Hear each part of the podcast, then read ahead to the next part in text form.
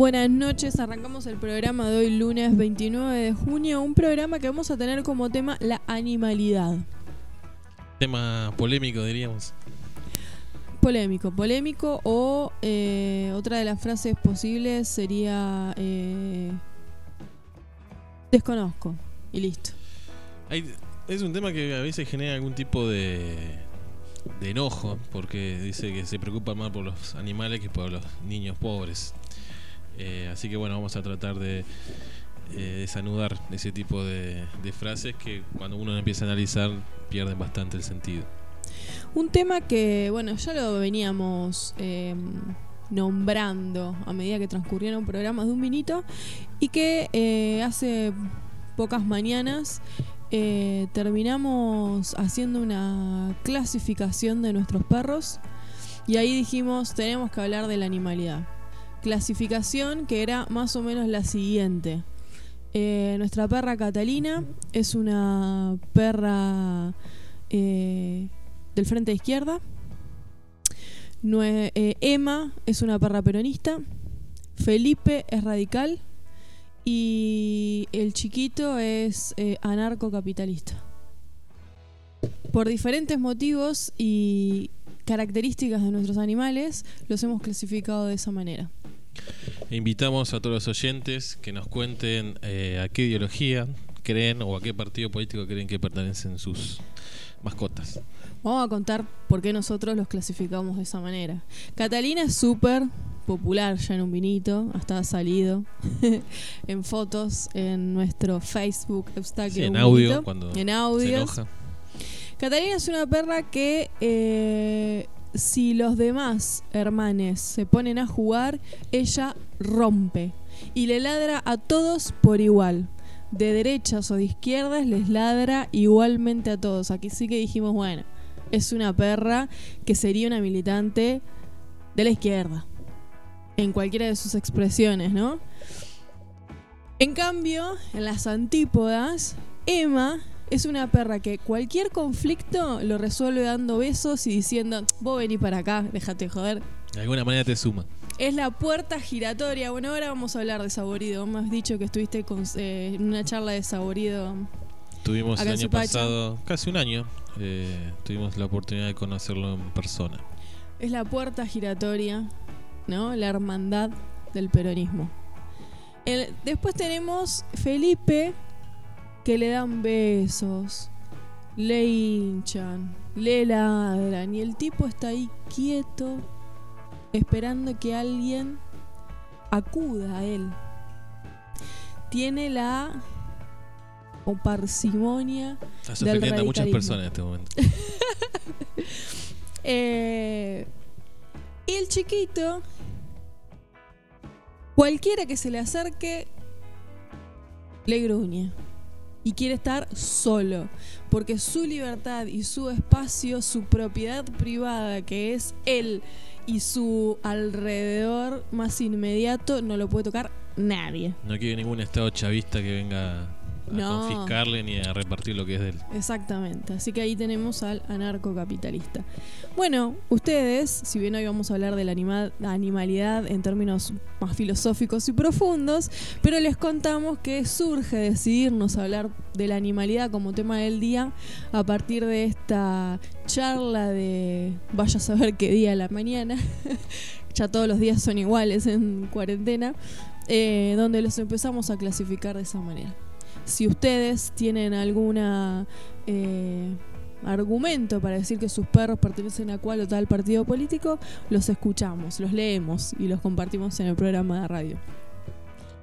Bueno, teníamos, nombrábamos eh, a Saborido hace un momento y tenemos unas recomendaciones que, que hizo por Twitter Saborido para la nueva etapa de cuarentena que atraviesa el AMBA y que hoy el intendente local eh, dijo que podemos también volver para atrás en Zipacha a partir del miércoles. El miércoles vamos a tener las novedades. Así que tal vez también sean recomendaciones para Zipacha. Eh, la primera recomendación que habla Saborido es volver a aplaudir a las 21 horas. Eh, no, sabía que, allá al inicio no sabía que se había dejado de hacer. Pensé que se seguía bancando a los y trabajadores. viste, esa intensidad. Eh, buscar de nuevo al surfer para que salga y vuelva a ser el chivo expiatorio y así, al putearlo en forma colectiva, sentir que estamos unidos. Eso es genial. Circular texto donde se asegura que el capitalismo se derrumba. O que de lejos parece que se derrumba, sería como otra opción. También. Sisek dice que esta vez sí, en esta se viene el comunismo. Algunos dudan por la risita que se le escapa apenas termina de decirlo. Ese, eh, esa sería la cuarta recomendación. Son unas cuantas. Dice. Ir a comprar alcohol en gel para untar un chevalier. Todos lo hemos hecho. La verdad que Saborío tiene la pluma del humorista que observa la realidad, ¿no? Eh, pero al principio, sin haberse decretado aún el aislamiento, estábamos todos buscando alcohol en gel y recordemos que no había eh, no se conseguía. Era muy difícil de conseguir alcohol en gel. Sí, igual yo entiendo que dentro. Dentro no. No habiendo una cuarentena estricta como la que vino día después de esa situación, era un poco lógico tener mucho alcohol en gel porque uno estaba en contacto eh, con muchas personas, ¿no? De hecho, estábamos asistiendo a la escuela, así que. Eh, si bien obviamente hubo mucha cuestión desmedida, pero era un poco más lógico el acopio de alcohol en gel. Irse a dormir con una sonrisa pensando que ahora mucha gente va a valorar, el rol del Estado. Los ilusorios. Ojalá sucediera eso, ¿no? Pero estamos lejos. Rociar los Don Satur con la bandina al volver del chino. Intoxicarse con la bandina. Ricardo Alfonsín, bueno, vos que nombrabas los radicales, vuelve a asegurar que esta es una oportunidad para terminar con la grieta. La gente hace masa madre. Ricardo Alfonsín hace masa madre, no le sale. Aprender a usar el Zoom, ponerse en pedo por Zoom, tener sexo virtual por Zoom. Bueno, hablando de ponerse en pedo por Zoom, eh, bueno, no, no, no fue ese mm, el resultado final, pero sí hicimos con mis amigas el día viernes una onnomi, o sea, beber online, el, el término chino-japonés. Perdón porque no puedo distinguir, no recuerdo. Em, así que eh, ya estamos en onda y tenemos reuniones eh, de salida por Zoom. El mundo virtual al 100%. Eh, decíamos ponerse en pedo por Zoom, tener sexo virtual por Zoom, eh, tener sexo con Ricardo Alfonsín por Zoom. Me mata la 13. Pasarse a Google Meet. Eh, siempre la Argentina, ¿no? Una cuestión de rivalidad. Ahora Zoom contra Google Meet. Hacer publicaciones en las redes tituladas Día 102 de cuarentena y mostrar aburrimiento, problemas de pareja o como para entretener, entretenerme me vació un sifón en el ojete. Otra vez cantar Imagine diciendo supón, esta vez con la participación de Beatriz Arlo. Amenazar médicos y enfermeros que viven en el edificio. De aplaudirlos a amenazarlos. Es como va cambiando la Bueno, esas fueron todas las ambigüedades que fuimos viviendo en esta cuarentena. Pablo Roca esta vez se adelanta y reconoce que es un miserable y que bueno, por eso le fue bien. Cacerolazo para que los políticos se bajen el sueldo. De nuevo rumores de libertad a asesinos y violadores. Cacerolazo. Luego cacerolazo en contra de la cuarentena. Luego cacerolazo porque hay muchos contagios. Luego otro cacerolazo, esta vez de onda. Volver a ver el documental de Michael Jordan. Yo lo hice. Luego cacerolazo contra Kobe Bryant seguir recomendaciones en la OMS, enterarse de qué es la OMS. Muy bueno. A mirar el modelo de cuarentena sueco, contar los muertos y pasar a mirar el modelo chileno, luego el uruguayo, luego el Principado de Mónaco. Conmoverse con Muñaski o como se escriba, que intentó visitar a su sobrina disfrazado de peluche de Bob Esponja. Sebrelli sale a desafiar la pandemia, pero en la calle un virus le pega de costado y lo hace caer en la boca del subte de Callao de Corrientes. Famosos vuelven a cagarse en todo y se contagian pelotudamente en un programa de juego más pelotudo que el de la otra vez. Vuelve a morir la hermana de Mirta en lugar de Mirta. ¿Cómo hemos atravesado lo que va del aislamiento? Eh? Esperamos más pasos para atravesar el aislamiento a medida que se vaya extendiendo. es un excelente resumen de cómo se vivió la cuarentena en Argentina y bueno, con el toque de humor de, de Saborido. Bueno, vamos a ir a una pausa. Les recordamos a los umbinites, a los umbinites, que mm, el tema de hoy es la animalidad. Eh, a modo de juego pueden eh, evocar qué, a qué partido político pertenecen sus animales.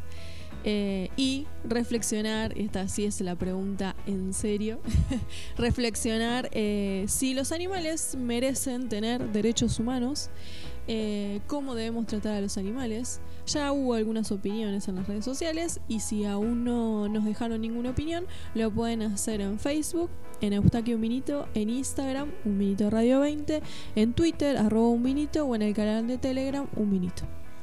Bueno, esperamos las opiniones, así enriquecemos el debate. Vamos a una canción.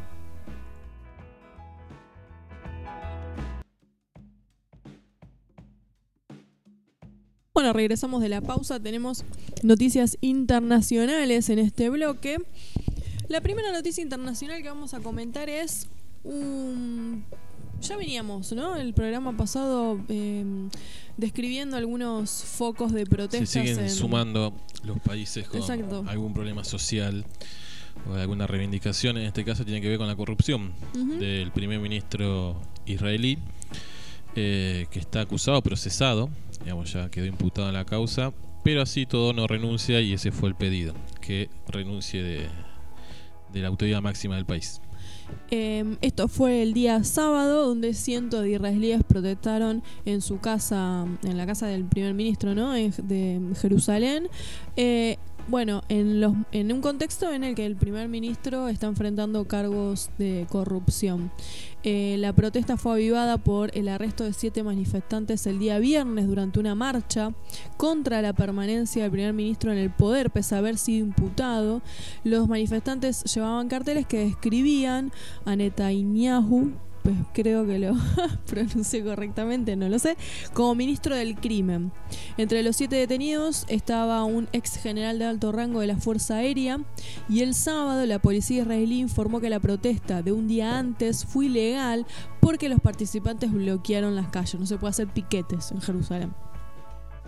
Eh, tres de los Hay manifestantes... la circulación. La circulación. Bueno, argumento de Patricia Bullrich para el protocolo eh, mientras fue ministra de Seguridad. Eh, tres de los manifestantes, incluyendo el general de la brigada, seguían detenidos por rechazar los términos de escarcelación de la policía e insistir en participar en las protestas del sábado, de acuerdo a algunos medios israelíes. Eh, los cargos que enfrenta el primer ministro son de fraude, violación de confianza y aceptar sobornos, eh, que comenzó Completito. hace un mes atrás. Un nuevo gobierno que, si bien lleva su tiempo en el poder, se renueva el gobierno y no tiene más de un mes. Eh, sí, desde la nueva elección, pero bueno. Exacto, sí. eh, este personaje ya hace rato que viene gobernando Israel y es un, un halcón, se dice, amigo de Trump y muy duro contra el pueblo palestino. Que acá hacemos un paréntesis, eh, a pesar de que estamos en internacionales, pero justo aprovechamos el tema de Israel eh, para comentar que la legislatura porteña aprobó eh, la nueva eh, conceptualización, sería eh, definición, caracterización, ¿no? sí, de lo que es antisemitismo, que justamente fue impulsado por el gobierno de Netanyahu. Eh, que el problema que tiene esta nueva definición es que deja abierta la puerta que cualquier crítica hacia el Estado de Israel sea considerado antisemitismo y por ende no se pueda condenar ningún tipo de los crímenes que está cometiendo contra el pueblo palestino. Eh, la definición exacta sería el antisemitismo es una cierta percepción de los judíos. Acá tenemos a la perra eh, que siempre está poniendo piedras en el camino hacia la revolución. De la unidad perruna. El antisemitismo es una cierta percepción de los judíos que puede expresarse como el odio a los judíos. Las manifestaciones físicas y retóricas del antisemitismo se dirigen a las personas judías o no judías y o a sus bienes, a las instituciones de las comunidades judías y a sus lugares de culto. Entonces queda en la definición eh, soslayado la posibilidad de que ante un eh, ante una crítica o alguna manifestación en contra del Estado de Israel, eso sea considerado eh, antisemita. Y hay movimientos en defensa del pueblo palestino que están objetando la definición que se aprobó en la legislatura porteña. justamente por esto, no habría posibilidad de hacer bajo esta definición ninguna crítica al Estado de Israel. Sí, eh, y bueno, ese es el peligro que tiene esta nueva definición, eh, un poco amparándose en la historia, ¿no? De, del pueblo judío y las persecuciones que sufrió, bueno, el holocausto durante la Alemania nazi. Eh, pero bueno, es un poco también un poco cobarde escudarse detrás de esa historia para censurar cualquier crítica que exista en la actualidad. No tiene nada que ver una cosa con la otra, ¿no? Que el pueblo judío haya sufrido un, exterminio como fue el nazi, alrededor de 5 millones de judíos perdieron la vida, eh, no justifica ningún tipo de acción del Estado de Israel en la actualidad contra el pueblo palestino. Em, así que bueno, un tanto peligrosa la definición, habrá que ver en la práctica cómo esa definición termina haciéndose cuerpo eh, y qué puede, digamos, cómo se puede implementar ante críticas eventuales que se le hagan al Estado de Israel. Lo que es cierto es que hay un consenso internacional muy grande con respecto a esta definición y bueno, el Estado argentino ya lo había aceptado y ahora lo están ratificando los distintos estados provinciales. La denuncia que se hace desde algunos sectores en defensa del pueblo palestino es que esta definición fue, está impulsada justamente por el Estado de Israel a partir de la cual se pretende acallar eh, a los millones que denuncian en el mundo los crímenes contra el pueblo palestino eh, con la calumnia de antisemitismo, ¿no? Y que nada tiene que ver eso con lo que vos decías de el repudio al, al holocausto o discriminación por creencias religiosas. Bueno, es un tema también de mucho debate y que divide aguas también el tema de, del Estado de Israel, Palestina y bueno, y todo lo que eso conlleva. Francia también tiene novedades porque bueno, hubo elecciones en Francia. Lo interesante es que tenemos em, dos percepciones distintas sobre los resultados de las elecciones municipales en Francia. Por un lado, eh, un análisis que plantea que eh, las izquierdas o los movimientos eh, de izquierda se han disgregado para las elecciones y que por lo tanto el fuerte ganador es Macron. Y por el otro lado, eh, una nota que salió publicada el día de hoy en página 12, que con una mirada completamente distinta lo pone a Macron como el, perdedor. Sí, la, nota que comentabas al principio es de La Región, que es un, diario digital de España. Bueno, lo que es cierto es que hubo muy baja participación. Los franceses no fueron a votar. Eh, el artículo español lo se lo eh, digamos el argumento de por qué no fueron es que la gente tenía miedo al contagio del coronavirus. Eh, pero bueno en programas anteriores habíamos comentado que había un gran vacío de liderazgos en Francia. A mí me lleva a pensar que obviamente debe haber algún porcentaje que no fue por miedo al contagio pero también hay un gran descreimiento de las instituciones. Eh, por eso el bajo cantidad de, de participantes en la votación que el otro día lo charlábamos de que bueno, si algo cambia, uno de las las cuestiones sensibles que vamos a tener rápidamente va a ser la elección en noviembre de Estados Unidos. Si es muy baja la participación eh, de votantes en Estados Unidos o un voto en blanco, digamos, una especie de castigo electoral para cualquiera de las opciones que existen, podemos ser un poquito más optimistas y decir, bueno, hay algún tipo de cambio de conciencia. Ahora, si masivamente la gente se vuelca a votar tanto a Trump como a Biden, eh, el sistema sigue intacto. Em, lo que se plantea de la mirada eh, de página 12, que estoy buscando eh, el, el, periodista que escribe la nota, Eduardo Febro, es que uno puede analizar o entender como una gran victoria por la unión que tuvo la izquierda con los verdes, o sea, los movimientos ecologistas, eh, y que de esa manera lograron derrotar a Macron en la medida que Macron gana en el distrito donde tiene su ministro y que ella es tendencia eh, hace muchos años en que esa municipalidad eh, se gana, digamos, ¿no? También sorprende algunas localidades donde ganó la derecha extrema. Entonces eh, está como Bueno, igual equilibrada la, En situación. la última ¿no? elección fueron al balotaje, la derecha Claro. extrema. Así que no debería sorprender tanto que una porción de la población francesa adhiera a este tipo de, de ideas. Quizá la novedad sea este movimiento que eh, donde confluyen eh, partidos políticos de izquierda y los llamados ecologistas o el movimiento verde eh, que le han dado la posibilidad de obtener algunas municipalidades en Francia. Eh, tal vez el ecologismo sea una alternativa a la izquierda y a la derecha tradicional. Veremos cómo, cómo va mutando eso y si realmente hay una organización, una cabeza, porque bueno, como contamos el otro día sobre la comuna de Seattle, cuando no hay algo organizado o un liderazgo fuerte, con la medida que va corriendo el tiempo se empieza a diluir. Esas son las, bueno, al margen, eh, aparte, opinión que deriva de la lectura de estas, de, esta noticia. Eh, me sorprende que pueda haber una fragmentación que en este momento para estas elecciones terminaron yendo en un mismo bloque, pero que en la cotidianidad haya una fragmentación entre los verdes o los ecologistas y la izquierda. Bueno, es un poco lo que hemos hablado en el programa especial sobre la izquierda, ¿no? Eh, esas pequeñas diferencias que tienen que ver más con discusiones teóricas que con política real, ¿no? Por suerte, por suerte, eh, habrán limado perezas o las habrán enchurlado, esas nimiedades que hacen que vayan fragmentados, eh, construyendo política partidaria y en esta oportunidad fueron juntos.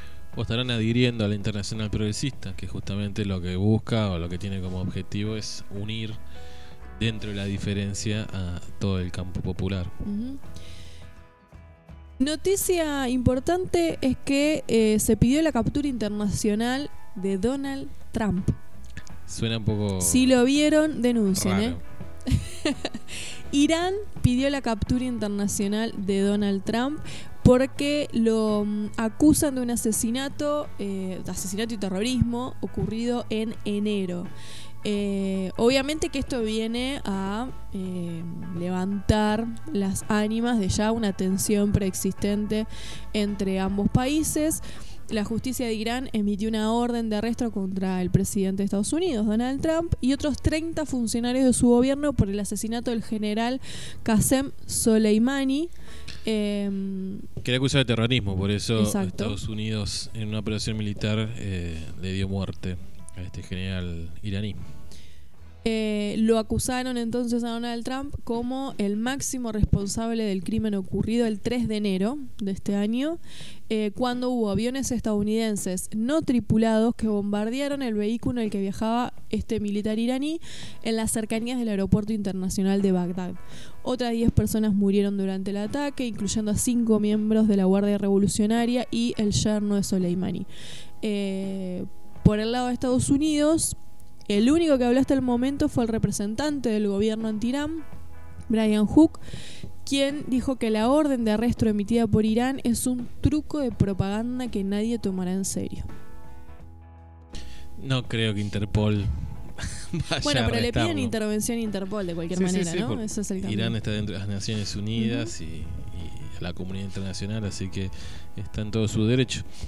Desde Irán lo que plantearon es que eh, van a buscar a Donald Trump, incluso después, ya encima lo dan por perdedor, porque plantean incluso después de que finalice su mandato. Sí, me imagino que Irán se anima a hacer este, este desafío público porque claramente lo ve como un perdedor de las elecciones. Bueno, veremos cómo sigue esta situación. Al menos eh, marca un escenario de fuertes tensiones que me da la impresión que viene a enriquecer eh, la imagen desgastada de Donald Trump, porque le están dando. Es el momento igual, muchachos. ¿eh? Si alguien más quiere denunciarlo y pedir su cabeza, es el momento. Cuando uno cae en desgracia, empiezan todos los oportunistas, ¿no? Si pasara algo similar, no quiere decir que esté preso, pero que tenga que dar algún tipo de explicación ante algún tribunal, realmente sería un antes y después, me parece. Sí, claramente. Sobre todo el Claramente. poderío y la impunidad con la que se ha manejado durante los últimos 100 años, Sí. podemos decir, Estados Unidos. Ujú. Obvio, que, como vos decías, el argumento que utiliza Trump o la justicia estadounidense, los defensores del presidente estadounidense, es que ese ataque, digamos, se hace cargo del ataque a Estados Unidos, ¿eh? pero argumenta que fue para proteger al personal estadounidense que estaba en el extranjero, ¿no? Ante el terrorismo iraní, la defensa estadounidense, que es eh, el lema que Sí, no solamente lo pasa en las películas, con- muchachos, esto es de la vida real. con bombo y platillo la muerte de, de este terrorista, acusándolo que tenía alguna conexión con Al Qaeda, con el Estado Islámico. Eh, pero bueno, no deja de ser un funcionario y muy querido, porque hubo muchas manifestaciones en enero eh, después de la- del asesinato, eh, manifestaciones populares a favor de- del general iraní. Esto que vos planteabas, Trump eh, lo que mm, dijo en su momento fue matamos a Soleimani, el terrorista número uno del mundo según todas las fuentes, una mala persona. Me encanta según todas las fuentes. ¿Lo ¿Qué fuente? Wikipedia. Que ni a un estudiante le recomendás que se quede con Wikipedia como fuente. ¿Qué fuente? Según nosotros. Es, Sí, porque la inteligencia norteamericana son obviamente ellos mismos, ¿no? es increíble la manera, según, según todas las fuentes, una mala persona. Bueno, pero tiene que ver con lo que hemos hablado tantísimas veces de generar sentido común, ¿no? Claro. Eh, lo dice Trump o lo dice Estados Unidos, porque por ahí Trump es como que es medio caricatura en sí mismo. Eh, pero lo dice Estados Unidos y es una palabra que no se discute, que no se pone ningún tipo de cuestionamiento. Ahora lo dice Irán o lo dice Venezuela y no, son unos cachivaches. Nadie lo puede creer. Para seguir eh, haciendo añicos la, eh, El La- orgullo norteamericano. el orgullo norteamericano, no solamente le pidieron captura internacional a Donald Trump y van a ir por su cabeza, sino que toma Estados Unidos, China ya empezó a probar la vacuna en su ejército. Bueno, están palo a palo con los ingleses en el desarrollo de la vacuna. Veremos Claro, quién llega primero. Que Brasil era un conejito de Indias que dijo vengan acá todas las vacunas que las vamos a probar y empezaron con la vacuna de Gran Bretaña. China por lo menos tiene el decoro de probarlo con su propia gente, ¿no? Sí. Eh, lo empezó a probar, le decíamos, su vacuna eh, en su ejército. La vacuna es desarrollada por el Instituto Científico Militar y la compañía biofarmacéutica china CanSino Biologics. Eh, la compañía lo que indicó es que su nueva vacuna recombinante de coronavirus fue aprobada por el ejército el pasado 25 de junio, hace muy pocos días, para uso por los militares en el marco de medicinas para necesidades especiales. Y lo que confirmaron hasta ahora, em, después de las pruebas que terminaron el 11 de junio antes de empezar a ser probada en el ejército, es que tiene una buena seguridad, una alta inmunidad y un adecuado nivel de respuesta inmune celular. Vos lo lees así y decís, estamos salvados. Ya está, se terminó. Porque pareciera ser que ya está. De hecho, dice, los resultados continuos de las pruebas muestran que la vacuna AD5-NCoV, esa sería la vacuna, tiene el potencial de prevenir enfermedades causadas por el SARS-CoV-2, así lo aseguró el- la compañía biofarmacéutica. Igual, eh, para sumar al desconcierto sobre el coronavirus, no pusimos la nota, así nuestros oyentes nos siguen acusando de que solamente hablamos de coronavirus. Eh, pero se detectó en muestras de ¿Un aguas cloacales Ah, en. España eh, coronavirus en marzo del 2019. Así que pone en jaque todas las teorías. Pero como no se detectan en el resto de las muestras claro. eh, a mí me suena más a un error de laboratorio que se haya contaminado la, muestra. No, pensé que ibas a contar lo del gatito en Italia, puede ser, que le descubrieron un virus Ah. después de haber eh, mordido a su dueña. Virus rarísimo, era la nota. Sí, es una variante o similar a la rabia, eh, que hay muy poca información y que solamente se tenía un solo registro del año 2002 En un murciélago. en un murciélago y eh, parece que este gatito había sido mordido por murciélagos que andaban ahí en el patio que Ah, aparentemente pueden haber tenido este virus. Lo que es cierto que, bueno, pobre gatito murió a raíz del virus. eh, y se está haciendo el seguimiento de, de la familia y del resto de las mascotas para ver si desarrollan o no la enfermedad. Eh, recuerdo, mira, me hizo acordar a los periplos que atravesé cuando mi gata Simona, que no la hemos catalogado como militante de ningún partido político, mm, podríamos, vamos a pensarlo, cazó un murciélago. A vacaciones, me avisa mi hermano, che, mirá, me manda una foto. La chiquita se había cazado un murciélago, había entrado a la casa, o quizá el murciélago entró a la casa, vaya uno a saber cómo fue la historia. La cuestión es que 2 más 2 es 4, asociamos murciélago igual rabia, igual Simona, igual rabia. Así que eh, tuvimos que atravesar la espera de los estudios para ver si Simona tenía rabia, la vacuna por si las dudas.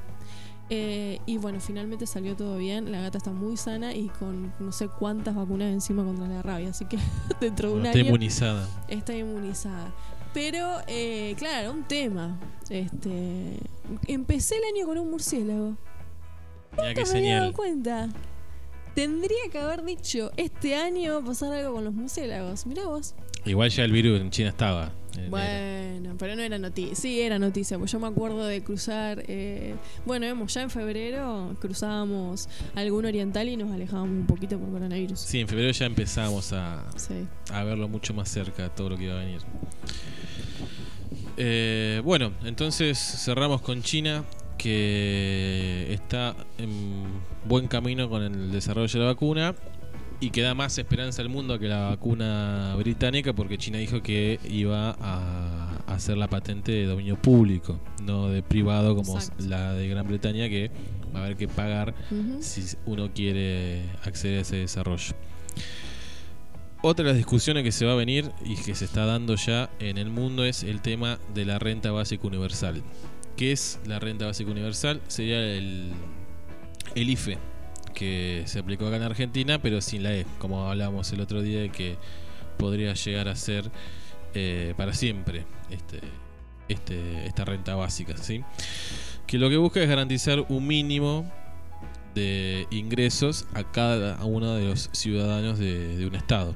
En este caso se hizo un estudio en Finlandia donde se comparó un muestreo de gente donde se le pagaba alrededor de 500 euros eh, y a otro muestreo donde no se le paga nada, estaban librados a, su, a la buena de Dios. Lo que buscaban demostrar es que con eh, pagando esta renta universal la gente eh, consigue trabajo más rápido.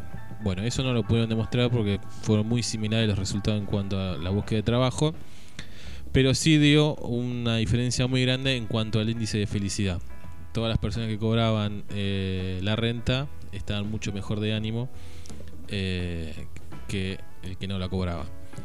Me parece que el estudio, yo no quiero corregir a Finlandia ni a sus investigadores, pero acá me parece que hay una variable que es que no hay trabajo. Eh, entonces, por más que cobres una renta o no cobres una renta, es muy difícil conseguir trabajo porque no existe ese trabajo que se está buscando. Y el trabajo, o el, perdón, el estudio fue hecho, por ejemplo, en Finlandia, Sí, sí. que tiene Es un- para tomar eh, decisiones en políticas públicas en el futuro. pienso igual, ¿no?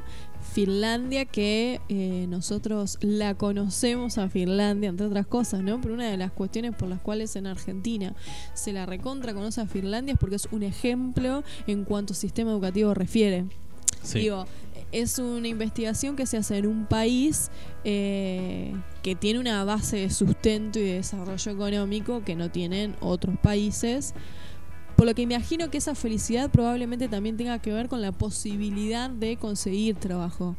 ¿Se entiende? Digamos, eh, que creo, quiero creer, o imagino, no sé, es una hipótesis, que mm, los finlandeses que cobran esa asignación probablemente tengan como expectativa saber el desarrollo de su país, que podrían conseguir trabajo en lo inmediato. Y que esa sea una variable que incida en esa percepción de felicidad que tienen. Distinto es lo que puede suceder en un país como Argentina o cualquier otro país latinoamericano subdesarrollado. Sí, o tercer mundo en general. ¿no? Exacto, donde las perspectivas de conseguir laburo ya hace varias décadas que se perdieron, que no se tienen, donde esa idea de movilidad o de ascenso social se ha perdido. Sí, de hecho la investigación duró un año, así que es alta expectativa porque en un año personas que no tenían trabajo debían conseguirlo, ¿no? Eh, pero bueno, son las discusiones que se están dando y que se van a venir eh, en la post-pandemia. Pero insisto que me parece que en esa discusión faltan variables y que es justamente lo que tanto venimos diciendo de que es muy difícil que todos tengan un trabajo. Sí, en el contexto mundial o menos cantidad de horas. Bueno, esa sería otra discusión también de, bueno, reducimos la cantidad de, de horas de trabajo, pero hay que seguir pagando el mismo sueldo. Sí, exacto. En, por ende, significaría achicar eh, la renta que se llevan los dueños, los patrones. Bueno, noticias internacionales en un vinito. Vamos a ir a una pausa. No hice la pregunta y desconozco absolutamente con qué canción nos fuimos a la pausa en el bloque anterior después de la intro de un vinito y con qué canción nos vamos a ir ahora. Habíamos arrancado con eh, Casi extraños de Delfina Campos y ahora vamos a escuchar eh, Vamos a bailar a tribunales.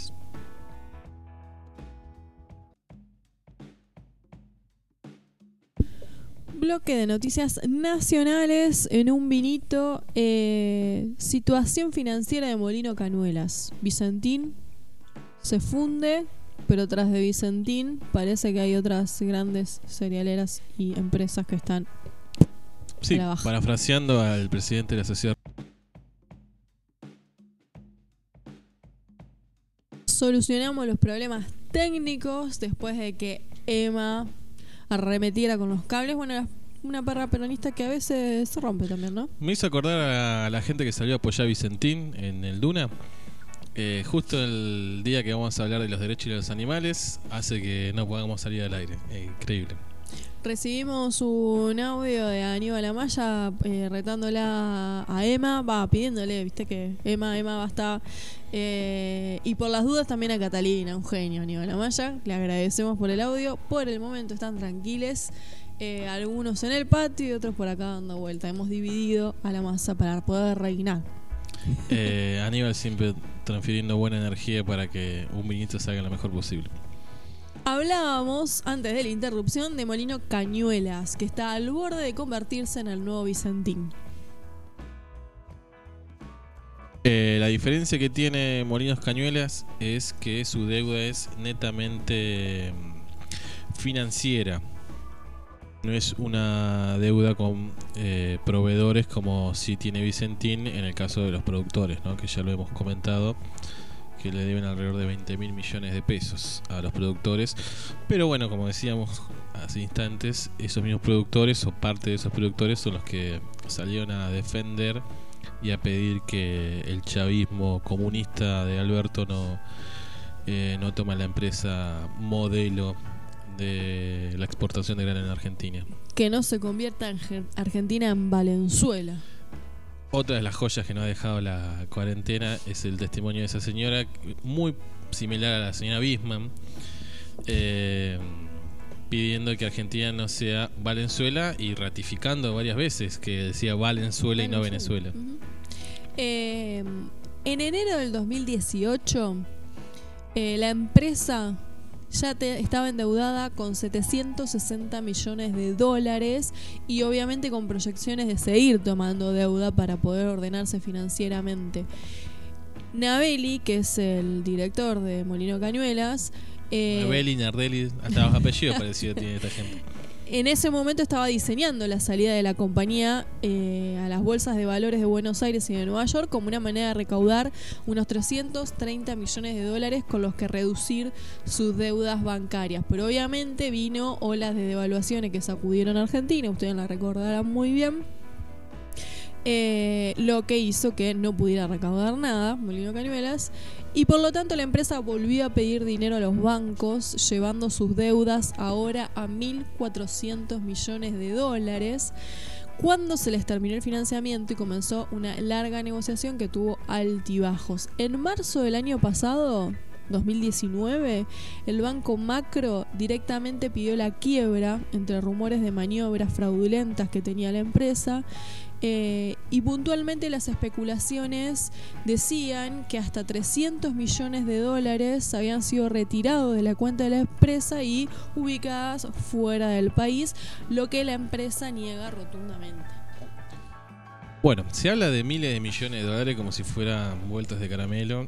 eh, y a pesar de ser empresas que facturan muchísima plata por año, eh, están con estos problemas financieros, el estrés financiero en el caso de Vicentín, eh, lo que hace completamente inverosímil que estas empresas realmente tengan algún problema económico real y que por eso necesiten asistencia financiera ya sea de banco o del Estado eh, en el caso de Vicentín. Esperemos que la justicia actúe. En este caso particular de Molinos creo que no hay todavía una causa, sí en el caso de Vicentín. Eh, bueno, hemos comentado que los propios acreedores extranjeros en el caso de Vicentín pidieron una investigación de los desvíos de fondos que, fueron haciendo los distintos dueños y directivos de la empresa. Eh, acá hay una acusación, pero no, no ha prosperado en la justicia la causa. Eh, de los 40 acreedores figura, por ejemplo, el Banco Nación, eh, que fue El uno, Banco Nación es más bueno del mundo. al igual que con presta todo. Vicentín, exactamente el que más expuesto quedó, el HSBC, el Rabobank, el Calicia, eh, que le otorgó un crédito, por ejemplo, de 30 millones de dólares apenas días antes de que la empresa decidiera suspender los pagos. Bueno, estos acreedores designaron un representante para la negociación y el seguimiento de la empresa. Se trata del contador Juan José López Forastier, experto en agronegocios de Dulitz, y que en Molino Cañuelas aseguran que es solo un vedor. Yo el Banco Galicia, que seguramente a cualquier ciudadano mortal le pide hasta una muestra de sangre para darle un crédito hipotecario o lo que fuese. No sabía la situación financiera de Molinos Cañuelas, porque si a los 3-4 días se declaró en cesación de pago, ¿cómo ap- aprobaron ese crédito? Eh, hay tensiones entre los acreedores y la empresa porque eh, lo que quieren muchos de estos acreedores que no están cobrando y aparentemente hay unanimidad también entre los bancos eh, a eh, intentar que Molino Cañuelas eh, en el concurso de acreedores eh, directamente se le pida la quiebra o liquidar a la empresa para poder recobrar el activo y desde la empresa lo que están planteando es que todavía existen buenas posibilidades de llegar a un acuerdo privado. Pero la situación entre Molino Cañuelas y los acreedores es bastante tensa. Bueno, si estuviéramos en Francia, en Alemania o en Italia, eh, estaríamos hablando de, un rescate estatal y participación del Estado en esa empresa. Pero como en Argentina no adherimos a esas políticas comunistas de Merkel, Macron, eh, se irá a dirimir en un concurso de acreedores que durará décadas y la plata nunca va a aparecer. Ujú. Habría que ver si se abre alguna causa judicial, al menos para investigar este eh, dicho que circuló en algún momento de eh, los dólares que depositaron en el exterior y que por lo tanto no invirtieron en resolver las deudas que tenían con los acreedores. Bueno, se verá qué pasa también con Molino Cañuelas y si no entrará al decreto presidencial de expropiación. Estamos soñando ya. Bueno, no cuesta nada soñar. Eh, una buena sí que tenemos es que se reguló el teletrabajo a través de una ley que salió casi por unanimidad. Me llamó la atención. Eh, pero bueno, compromete a los empleadores a que esta modalidad sea optativa por el trabajador y en caso de que lo elija tiene que garantizar los mismos derechos que un empleado que vaya a su lugar eh, de la empresa o la oficina donde esté trabajando, además de dotarlo de los eh, elementos necesarios, ¿sí? ya sea computadora, eh, servicio de internet o lo que necesite para la función. También puede ser revertida por el empleado. También tiene esa opción el empleado. Exactamente. Si se aburre del teletrabajo, cuando él disponga puede volver al, al lugar tradicional. Eh, esa situación tiene que ser pactada por escrito en el contrato de trabajo, estar en conformidad con todos los límites legales y convencionales. Eh, y una de las cuestiones que más está en la mira es eh, la carga horaria que ese trabajador, ese em- empleado cumple para, para su empleador. En este caso, eh, digamos, la ley lo que plantea es que eh, tanto el horario frente a los dispositivos electrónicos, digamos, ¿no? en la virtualidad como fuera de la virtualidad, no pueden sobrepasar eh, la carga horaria de ese trabajo. Bueno, ojalá se haga extenso para la docencia también, Claro, por eso remarco, ese fue el tema que más quedó ahí. que bastante fuera de cualquier tipo de legislación laboral está, con horarios completamente arbitrarios, de reuniones, de clase, lo que fuese. Así que, bueno, esperemos que, que el teletrabajo se vaya aceitando y sea una buena forma de trabajar, pero que no signifique más explotación. Eh, sí, bueno, me voy a poner en la piel de Catalina, la perra Trosca. de Trosca. Y bueno, sí, explotación va a seguir habiendo mientras vivamos en este mundo. Sí, bueno, obviamente. si no estaríamos en otro sistema, cosa que no, no estaría poniéndose en juego. Salvo en la Universidad de Córdoba, aunque Ajá. parezca mentira. Eh, un grupo de investigación de la Universidad de Córdoba junto con el CONICET hicieron un diagnóstico eh, de por qué tal vez surgió esta pandemia que nosotros ya le habíamos comentado en los primeros programas y le hemos repetido hasta el cansancio de que esto tenía un origen eh, ambiental. Así que bueno, este grupo de investigación tiene como tesis lo mismo, ¿no? Eh, zonas eh, naturales que antes el hombre no accedía, con el corrimiento de la frontera, ya sea urbana, eh, agraria o minera, dicen. Eh, se empieza a tener contacto con animales que antes no se tenía y bueno, una de las posibilidades es que en ese contacto surja una nueva enfermedad o un virus que ya está en ese animal le pase al ser humano. Lo interesante es que proponen, ¿no? Tiene Hacen un- una investigación y se propone Un bueno, programa de propuestas salida después de la pandemia. que eh, es muy similar al que hemos leído de la Internacional Progresista. Que quiere imaginar que han entrado a la página del Internacional Progresista, se han suscrito a la página, que en realidad son movimiento, y se pusieron como voluntarios, los oyentes de Unit Y los investigadores de la Universidad de Córdoba también. también. El primer punto dice garantizar el fortalecimiento y la aplicación efectiva de las normas ambientales vigentes. Estamos lejos todavía, ¿no? Sí, eh, sobre la base de un principio básico, eh, que sería que antes que curar, lo primero que hay que hacer es no dañar. Interesante, ¿no? Punto 2. Adoptar el enfoque de una sola salud. Este reconoce las interconexiones entre la salud de las personas, los animales, las plantas y nuestro entorno compartido. Hablando hoy del tema de la animalidad, me parece un punto eh, que es, es- es- es muy interesante que se instale, eh, porque es cierto que mm, muchas veces pensamos de manera eh, disociada eh, los animales, las plantas, las personas. Y en realidad la salud, ¿no? O el bienestar de todos esos ámbitos que nosotros también es interesante plantearlo, ¿no? Nosotros los dividimos a los efectos prácticos, pero en realidad es un ambiente. Eh, la salud de todos los componentes de ese ambiente repercuten en la salud de todos los componentes de ese ambiente, ¿no? Estaría bueno que aunque sea se entienda desde un lado egoísta, no porque mm, no quiero dañar el ecosistema del guacamayo, eh, sino que me quiero cuidar a mí mismo, Claro. entonces bueno, cuido para que no enfermo yo, aunque sea que ah, se entienda desde ese, de ese costado. Me, vos sabés que recuerdo, eh, o me viene a la mente en este caso, eh, cómo nos cuesta comprender eh, las inundaciones que se han vivido en Argentina, que muchas de ellas han sido drásticas y han pasado a la Sí, historia. recordamos la de La. Plata que fue terrible. Eh, y cómo nos cuesta eh, asociar y mantener esa asociación en el tiempo como exigencia eh, las políticas eh, ambien- medioambientales que se aplican y cómo esas políticas repercuten en nuestra vida cotidiana y que pueden hacer un quiebre, digamos.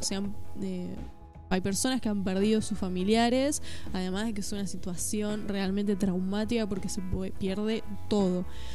Eh, ¿Cómo nos cuesta asociar ¿no? esto? Punto 3. Garantizar que las medidas de estímulo y reactivación económica post pandemia eh, propendan a la sustentabilidad y a la salud de la gente y la naturaleza. Sin lugar a dudas, esto implica un cambio radical en las políticas económicas, por ejemplo, eh, los agronegocios, en el uso de ciertos eh, componentes para la agricultura. Bueno, y advierte que a veces en estas situaciones de crisis eh, se flexibilizan normas ambientales o se refuerzan sectores que son muy contaminantes. Bueno, la Universidad de Córdoba advierte que no es la mejor manera porque justamente recrudecería todo el problema ambiental que estamos teniendo. Dice, muchas actividades que parecen ser un buen negocio en realidad no lo son si se toman en cuenta todos los costos involucrados, no solo monetarios de corto plazo para un sector, sino también los sociales, ambientales y de salud para toda la población. Punto 4. Propiciar una transición hacia los modelos económicos mucho más centrados en la sustentabilidad y el bien común los modelos basados en el crecimiento ilimitado, la estimulación constante del consumo y la obsolencia programada son insostenibles. Esto creo que es claro y categórico, ¿no? De hecho, hoy vemos las consecuencias de esta idea eh, ciega del crecimiento ilimitado, ¿no? Que ha llegado a su punto culmine, no hay manera de seguir creciendo porque no hay quien compre, quien consuma, que está todo ahí sin saber qué hacerse. Sí, eh, profundiza dice es necesario reconocer que no es posible el crecimiento económico infinito en un planeta con recursos finitos y que el crecimiento no necesariamente implica el mejoramiento de la calidad de vida de la población en general. Para que esto suceda deben concurrir políticas distributivas que por ejemplo apuntan a mejorar las condiciones de empleo, salud, educación, alimentación, vivienda y los derechos sociales y que a la vez garanticen el acceso a un ambiente seguro y saludable y una relación plena con el resto de la naturaleza, los cuales son derechos inalienables de todas las personas. Eh, la gente de la marcha del otro día ya estaría acusando a estos investigadores de comunistas, claramente, de que vienen por todo, que nos quieren convertir en Valenzuela. Eh, ¿Leerán este tipo de nota? ¿Les llegará de alguna manera? No. Y si em, llega es a modo de crítica, ¿no? Digamos, en el sentido de que no, pero comprendo se que jactan de la institucionalidad de, la ciencia, ¿no? Porque siempre esgrimen ese tipo de, de argumentos. Más científico y más institucional que una universidad y que sabemos, de hecho el otro día habíamos comentado la reforma universitaria, la Universidad de Córdoba no se caracteriza por ser la más bolchevique de las universidades en Argentina. Eh, está planteando este tipo de cosas, me parece que ya es completamente anacrónico, digamos, la manifestación que, vimos eh, en distintas partes del país. Bueno, pero transformaciones como esta suponen eh, romper con algunas ideas del sentido común arraigadísimas por un lado. Y por otro lado también eh, intentar consensuar o no, digamos, ver de qué manera imponer unos intereses por sobre otros, porque lo cierto es que esta perspectiva a la que adhiero profundamente sí choca con intereses de eh, ganancia ilimitada, que es una premisa básica del capitalismo en algún punto, eh, llevar adelante estas propuestas de este equipo de la Universidad de Córdoba lo que está planteando es eh, pensar una sociedad distinta, sin lugar a dudas. Y ahí sí hay choques de intereses y seguramente no va a ser fácil. Bueno, se pone cada vez más comunista. ¿eh? Punto 5. Transformar la matriz productiva y energética. Esto incluye a casi todas las actividades que desarrollamos en nuestra sociedad, tales como la producción, industria, comercio, minería, transporte, consumo y esparcimiento. Por ejemplo, dice, la actividad agropecuaria deberá tener como primer objetivo la producción de alimentos sanos, seguros, nutritivos, que contemplen las tradiciones y hábitos de cada población, garantizando la alimentación de calidad de toda la sociedad. Basta de usar agrotóxicos, por ejemplo, ¿no? Sería una tendencia y me parece bárbaro. Eh, a mí me encanta leer esto, pero por otro lado me genera mucha angustia porque digo, estamos tan lejos. Porque justamente si estamos debatiendo, digamos, está tan lejos la discusión, ni siquiera la aplicación de la medida, pero la discusión de este tipo de cosas está tan lejos porque estamos discutiendo cada pavada, eh, que la verdad que hace muy difícil pensar que esto se pueda aplicar en algún momento en el corto o mediano plazo. ¿no? Punto 6. Desarrollar modelos de consumo que respondan a las necesidades reales de la población y que favorezcan el acceso de los sectores sociales más vulnerables. El modelo de consumo imperante es compatible, incompatible con un futuro viable y socialmente inclusivo. Sigue profundizando en la idea de lo inclusivo, la igualdad y el cambio de sistemas, básicamente. Implica romper con una idea preconcebida de bienestar, ¿no? Nosotros em, sostenemos muchas veces sin poder deconstruir ese concepto que el bienestar eh, está asociado al consumo.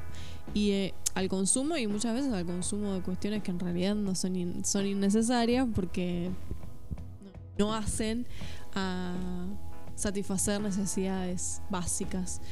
Eh, impulsado por la propaganda, la publicidad, los medios de comunicación, ¿no? Esta idea de que hay que consumir para ser feliz. La escuela. Pero bueno, hay que. Inevitablemente, si uno quiere eh, pensar una sociedad distinta, hay que pensar de manera distinta nuestro lugar en el mundo. No, no queda otra, es una concepción del mundo completamente distinta.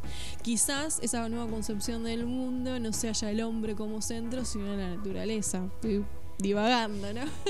Pero Sí, o un todo. podría ser la tendencia. Bueno, el último punto de las propuestas de la Universidad de Córdoba es integrar el cuidado de las personas y los demás seres vivos en todos los sectores de la economía y servicios.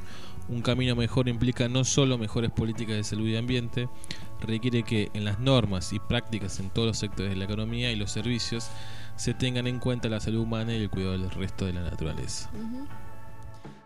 Es un- una propuesta muy interesante por una plataforma electoral. Lo voto. Sí, por eso decíamos que era muy parecido también a lo que estaba planteando. Falta la cuestión, pero me imagino que no, no era el objetivo de, de la investigación o del, del trabajo que realizaron, la cuestión del sistema financiero. Y eso estaba muy claro también en la plataforma de la Internacional Progresista, de que necesita un control y límites claramente porque es lo que más distorsiona y más propicia la concentración de la riqueza. Bueno, por otro lado, eh, conocíamos ya hace varias semanas atrás eh, la posibilidad del impuesto a las grandes fortunas y lo que eso eh, generó como rechazo, controversias, oposición, hubo movilización, que se bajan el sueldo de los funcionarios, bla, bla, bla. Impuesto a las grandes fortunas, no. Obviamente hay todo un sector de los trabajadores que impulsa eh, el impuesto a las grandes fortunas y uno de los que se expresó al respecto es el dirigente de SUTEBA, Roberto Baradel, Y de la CTA. y de la CTA. Exactamente, que junto con Yasky, ¿no? llevan adelante la propuesta del impuesto a las grandes fortunas. Y bueno, y que destacó eh, la lentitud de este impuesto en ponerse en práctica, de sancionarse y empezar a cobrar. Eh, esta discusión surge a raíz de un comunicado eh, del gobierno de la provincia de Buenos Aires de pagar en cuotas los, eh, Los aguinaldos. los aguinaldos que superen los 40 mil pesos. Ujú. Eh, obviamente SUTEBA y el Frente Gremial Docente de la Provincia de Buenos Aires hicieron una presentación de que era inadmisible este, este tipo de medida y que si faltan recursos para pagar los aguinaldos de los trabajadores, justamente donde hay que buscarlo es en las grandes fortunas. Un impuesto a las grandes fortunas por única vez, encima, ¿no? Y recordamos que solo es el 1,5 de la población y sobre los patrimonios personales, no sobre los patrimonios de sus empresas o actividades. Nos está perjudicando la productividad, que es, es- son los grandes paladines de defender eso, ¿no? Eh, después se la fugan toda antes de invertir y no fomentar la productividad. Pero bueno, si el Estado quiere meter mano a sus grandes ganancias, ponen de excusa la productividad. Bueno, sí, es interesante lo que plantea eh, respecto a que no entendemos la demora. Bueno, nosotros tampoco entendemos. Bueno, si no entiende Baradel, menos nos mandaré nosotros, ¿no?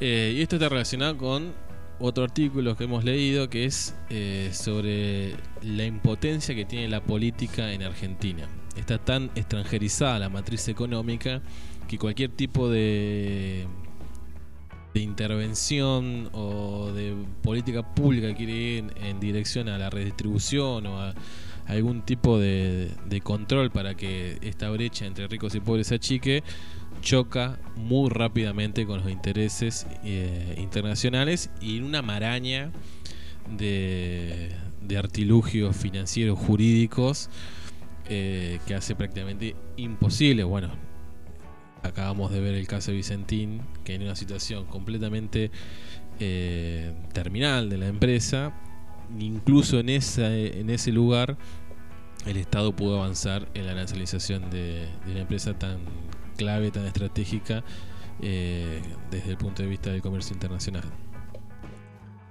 Eh, se lo ha criticado también al gobierno nacional por no haber intervenido en la quiebra de la aerolínea LATAM. Que en Chile, por ejemplo, donde también opera esa aerolínea, eh, se criticó al gobierno de Piñera por intervenir porque lo que la también- democracia cristiana lo criticó. porque no, lo la- que- no lo criticó el Partido Trotskista de Chile. Porque también lo que quedó al desnudo, al descubierto, son las operaciones eh, financieras de la aerolínea donde se triangula LATAM, Chile, Argentina, Uruguay, vaya a saber. Ah, De hecho, y- la filial de Argentina es la que más plata hizo y subsidió al resto de las filiales. Pero, como decíamos antes, hay toda una triangulación y todo un sistema en red de para poder fugar plata a los eh, paraísos fiscales. De hecho, tiene sede en las Islas Caimán. Eh, LATAM, una empresa chilena, no sé por qué tiene sede en las Islas Caimán, eh, que es muy difícil que los estados puedan tener algún control o que puedan avanzar jurídicamente en contra de estas maniobras. Eh, es lo que la digamos el- la estrategia que más eh, circula son los autopréstamos digamos no Eh, entre digamos la misma empresa se debe a sí misma y eso es eh, Bueno, el fraude más grande que Los hay. directivos de Vicentín le reclaman a Vicentín Exacto. alrededor de 300 millones de dólares. Exactamente, pasa exactamente lo mismo. Eh, o tienen, eh, digamos, por ejemplo, en el caso de aerolíneas, eh, no sé, en sus, em, eh, digamos, en sus registros de gastos gastan muchísimo en tener parado el avión y resulta que la empresa que cobra el alquiler por el estación, el garage del avión, digamos, ¿no?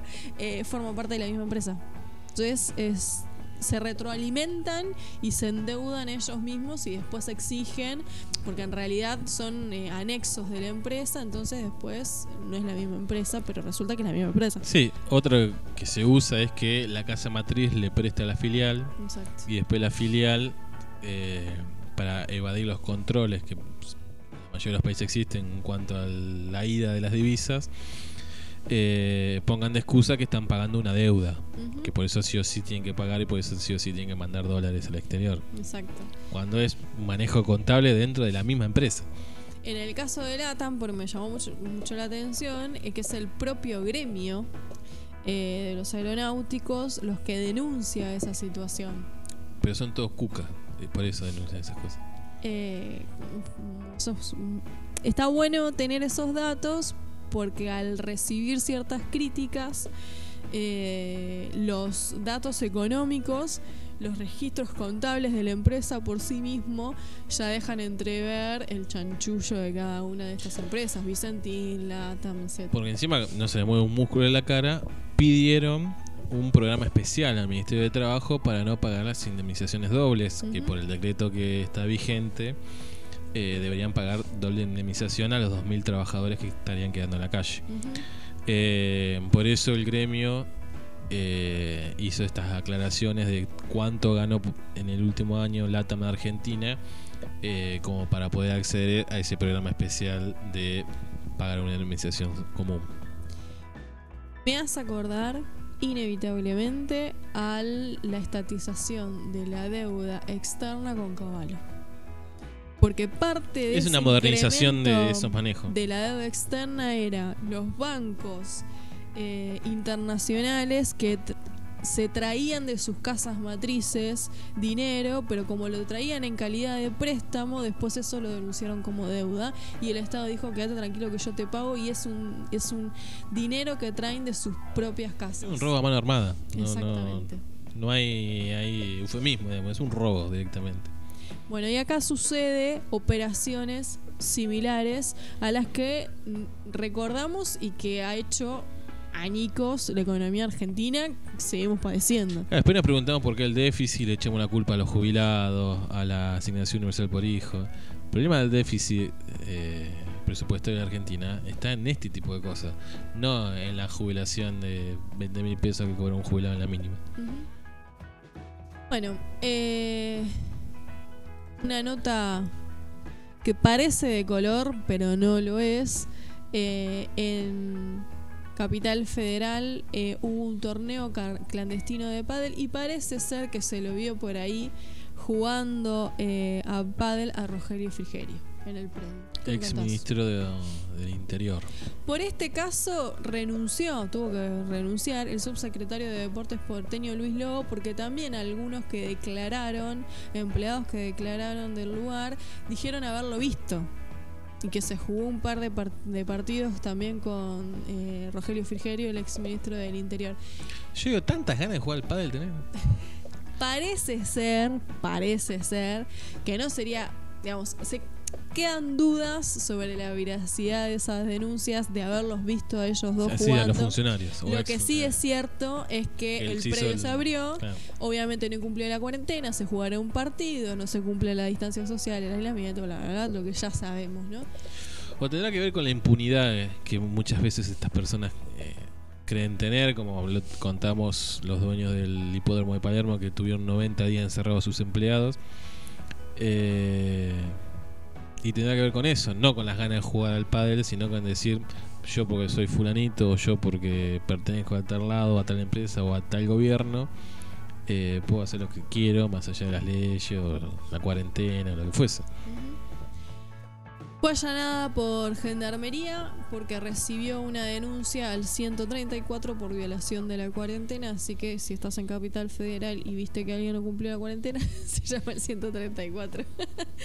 Eh, el presidente del Club Atlético Pilar, que es eh, el lugar donde están las canchas de pádel, Marcelo Pérez, según él, confirmó la presencia del ex ministro del Interior. Después hubo otros empleados que declararon, pero bueno, la cuestión es que hubo hasta renuncia. Bueno, bienvenida sea, renuncia si fue tan pavo, ¿no? Eh, hablamos de déficit presupuestario, déficit fiscal en Argentina, pero no es el único déficit que tiene nuestro país, sino que también tenemos un déficit ambiental. Eh, Me da nostalgia, ¿Por qué? porque me hace acordar a los 12 puntos, porque eran así, 12 puntos de la plataforma electoral de Proyecto Sur de Pinos Solanas, donde Mucha la nostalgia. cuestión ambiental eh, era el eje central. Celebro que Pinos Bueno, de hecho, sus colores en eran este verdes. Exacto. eh, este asesorada, digamos, esté eh, haciendo, siendo partícipe de Bueno, el 26 de junio los argentinos nos gastamos todo el presupuesto ambiental, y no estamos hablando de plata, estamos hablando de recursos naturales, que eh, nuestro país tarda un año en recuperar, ¿sí? No sé si se entendió. El medio ambiente tiene un periodo de recuperación de sus recursos naturales. Bueno, eso se calcula en un año por la Organización Vida Silvestre. Hacen esa cuenta cuántos recursos se regeneran en un año. Bueno, todo lo que se regenera en un año en nuestro país, nosotros los, gasta- los gastamos desde el 1 de enero al 26 de junio. Así que nos quedan seis meses en descubierto, digamos. ¿Qué significa esto? Que no estamos gastando los recursos naturales de las futuras generaciones. Claro. Y esto viene en consonancia con lo que decíamos antes del- de la investigación y, y el- la publicación que hice en la Universidad de Córdoba. Eh, digamos, todo el arco científico, eh, por lo menos el que tiene intereses económicos, está diciendo que es necesario el cambio del sistema de producción, ¿sí? Como base. Eh, hace una comparación la nota para que se pueda comprender que me pareció muy interesante comparar la situación ambiental que estamos viviendo con pagar el mínimo de la tarjeta de crédito. Sí. Cuando pagamos el mínimo de la tarjeta, que la deuda para más adelante. podemos ir gastando.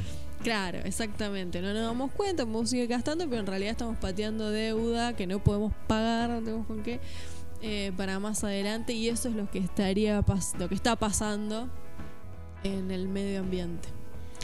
Y la, la- esta organización de vida silvestre hace hincapié en que Argentina este año eh, está por encima del promedio mundial. La mayoría del promedio mundial es que se terminan los recursos en julio, la renovación del año. Y Argentina este año se lo gastó un mes antes. Y entendamos que gastamos esta cantidad de recursos estando encerrados, Eso estaba pensando. eh, sin andar mucho en auto, sin movernos demasiado. Eh, la verdad que es muy preocupante la situación, no solo en Argentina, sino a nivel mundial, que en un momento de parate, de una recesión, encima en Argentina venimos una recesión de hace dos años, no es que es nuevo. Sin embargo, eh, crece exponencialmente el consumo de los recursos naturales. Para futuro, o en lo inmediato diría yo, porque a veces futuro Sí, no parece queda largo mucho. plazo, en lo inmediato lo que eh, debemos pensar es eh, incorporar sin lugar a dudas la variable ambiental al eh, el desarrollo social y económico de un país. Digamos, Sí, es sí, impensable es ya a esta altura. Sí, Eh, indispensable hacerlo. Exactamente. Porque ya está en juego eh, la supervivencia del ser humano directamente. No es una cuestión de películas apocalípticas. Es, ahora. Bueno, para cerrar eh, el bloque de las noticias nacionales, tenemos datos de la, del Banco Central que, a pesar de todos los controles que está haciendo Estado argentino para impedir que los dólares se vayan, eh, se fueron casi mil millones de dólares. Eh, casi un poquito más de la mitad de esos mil millones de dólares no es que se fueron, sino que están en los colchones de los argentinos que compraron dólares para ahorrar.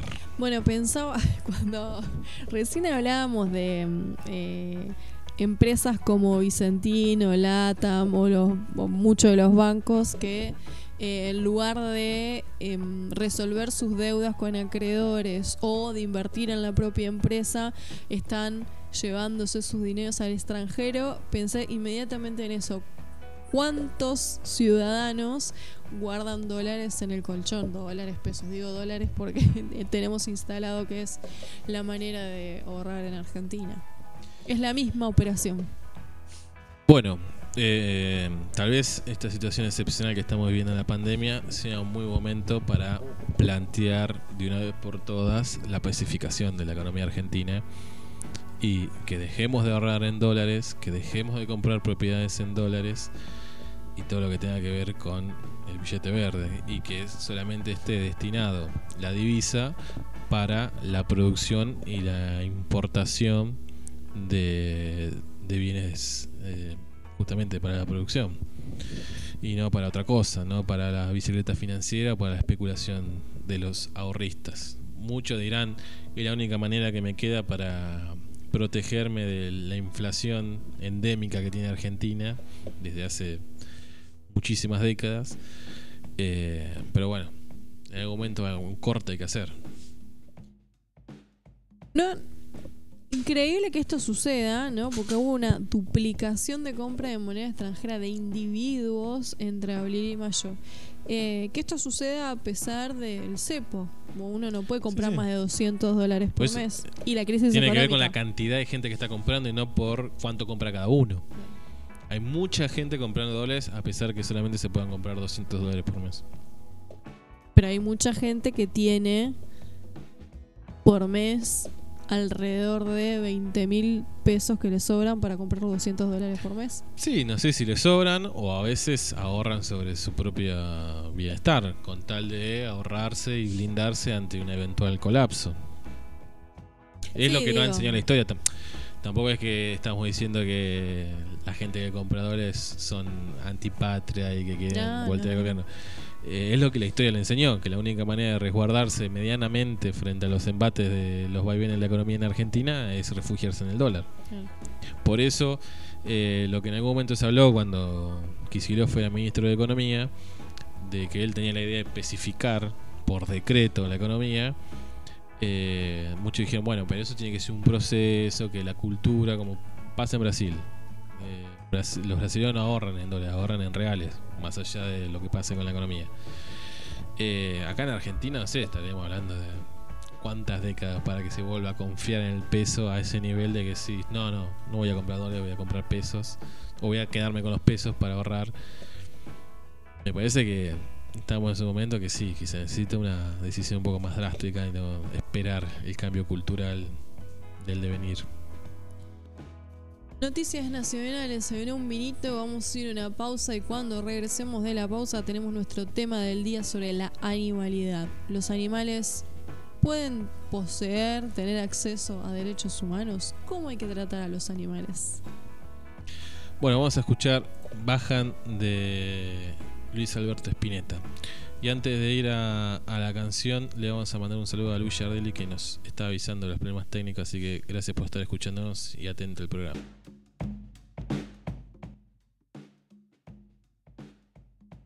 La animalidad en un vinito, tema del día. Te doy, te cedo la palabra. No. Es muy fácil eso. Eh, la animalidad. ¿Qué sería la animalidad? Bueno, el otro. En el fondo me parece que Derrida, que es el filósofo que pone eh, estos conceptos en cuestión, eh, lo que está tratando de hacernos pensar es sobre el otro. Eh, Es interesante la, mm, el juego que surge a partir de la palabra animal, porque nosotros como seres humanos nos diferenciamos de lo animal, aunque todos sabemos que formamos parte del reino animal los seres humanos, ¿no? Sin embargo, este es la, los seres humanos por un lado y lo animal por fuera del ser humano, que es eso lo que sucede con el lenguaje de alguna manera al referirnos a lo animal. Eh, y cuando uno denomina, lo que produce es un- una delimitación. Está eh, poniendo un alambrado, digamos, ¿no?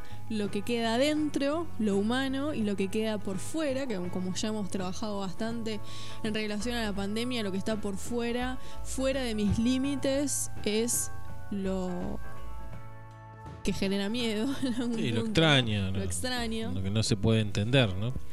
Eh, y como nosotros tampoco nos permitimos hablar de nuestra propia animalidad, ¿no? Pero bueno, eso por ahí para más adelante. Pero, Pero ¿qué bueno. pasa con el lenguaje? Cuando nosotros también mencionamos lo animal, lo animal es lo otro. Retomando un poco lo que decíamos en la introducción, eh, cuando muchas veces se, se habla de los derechos de los animales, dice cómo están pensando en los derechos de los animales cuando todavía no se puede garantizar los derechos a todos los seres humanos. Eh, y me parece que eso justamente tiene que ver con esto que hablamos tantas veces de la falta de conciencia, ¿no? Eh, en el momento que nos estemos convencidos de que los recursos naturales alcanzan para, para todos los seres humanos, para todos los animales y para todos los seres vivientes que habitan el planeta Tierra, vamos a poder realmente pelear por lo que es nuestro. Ujú. Eh, porque si no parece que hubiera como una sábana corta, ¿no? O que nos tapamos los pies, tapamos la cabeza. Y eso creo que es lo, lo que eh, nos han ganado, y ese es el mayor éxito del sistema, de hacernos creer que eso es así. Es de alguna manera un artilugio para justificar La desigualdad. la desigualdad, exactamente. Eh, y en este caso en oposición a los animales y los humanos, que también nos podríamos preguntar si existe esa oposición. O si los humanos no somos animales también. Bueno, pero en esta idea del lenguaje, que se ve que es un tema de interés, eh, el que define es el que tiene poder. Entonces, el que define es el que decide quién está adentro y quién está afuera. Entonces, bueno, una característica del ser humano es el lenguaje y poder poner en palabras, eh, poder definir y en esa definición hemos dejado fuera la animalidad, ¿no? Como si estuviera por fuera de nosotros. Cuando esto podemos ponerlo en duda, cuánto fuera de nosotros está la animalidad, ¿no? Derrida, que mencionabas hoy, tiene una frase en uno de sus libros que dice, hoy en Occidente al otro se lo come. Y es así como pone en el centro de la escena y del debate filosófico la cuestión de la animalidad y del animal. Entonces, ¿quién es el animal?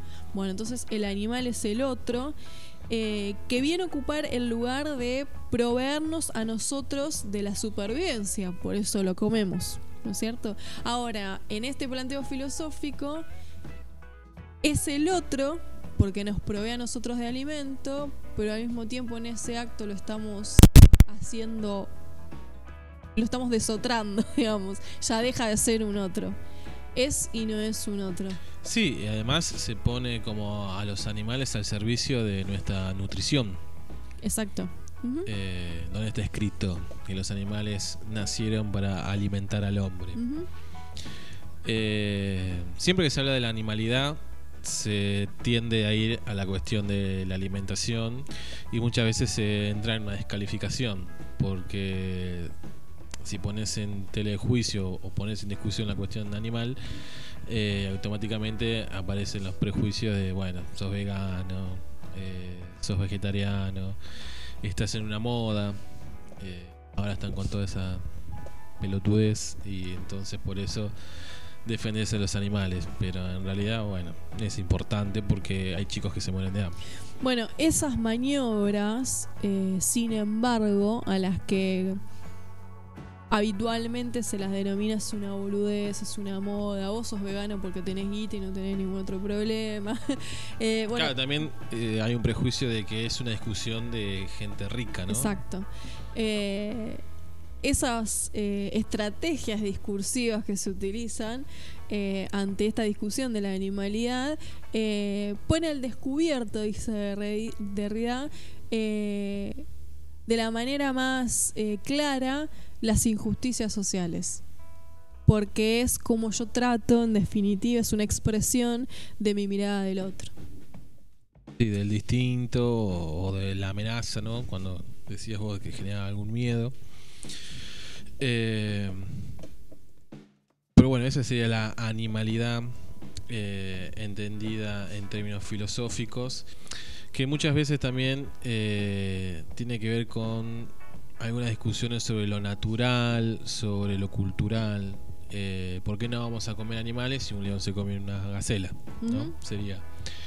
Pero si estamos justamente dentro de digamos una cuestión ideológica de pensar en la desconstrucción, de poner en duda todo, hablamos tantas veces del posmodernismo, del existencialismo, del relativismo, eh, no podemos dar una explicación sobre el tema desde el punto de vista natural. Eh, Sí, es desconstruir esa naturalización que tenemos incorporada, obviamente, de que el lugar que le otorgamos ese otro, ese animal, eh, es el lugar de proveedor de de mis alimentos, de saciador de mi hambre, y así yo justifico mi necesidad. Entonces lo pongo afuera, justifico mi necesidad, naturalizo ese lugar del otro. Y por otro lado, también pensar la animalidad implica eh, para no caer en, esas, en esos discursos habituales de construir los binarios en que hablábamos al principio entre ser humano y animal, como si fueran dos opuestos, eh, dos opuestos que vienen a justificar nuevamente nuestra necesidad, ¿no? Y cubrir nuestras necesidades a partir de el uso de la vida de ese otro. No sé si se entiende. Sí, sí. Y también eh, a mí me hace preguntarme si hablamos, no sé, en el siglo XVI, siglo XVII, sobre la cuestión de la esclavitud, si no se diría muchas veces exactamente lo mismo.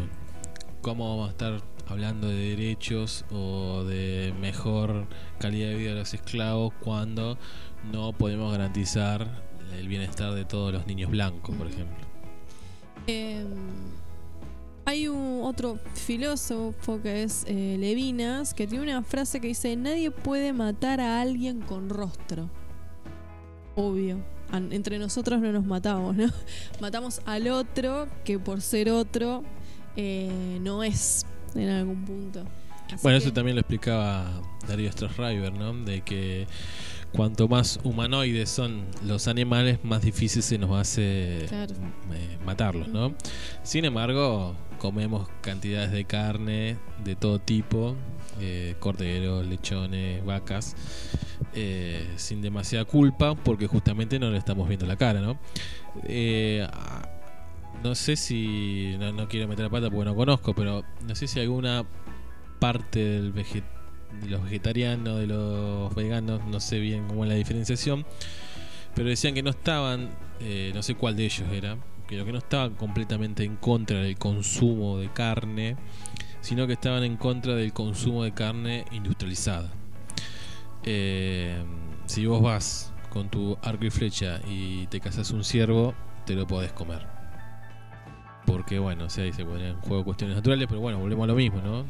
a mí explicar las cuestiones, cualquier cuestión humana o en relación a lo humano desde cuestiones naturales me hace ruido porque estamos en un nivel de avance civilizatorio y cultural que, se hace difícil. Y sobre todo cuando usamos también este argumento de la cultura para un montón de otras discusiones.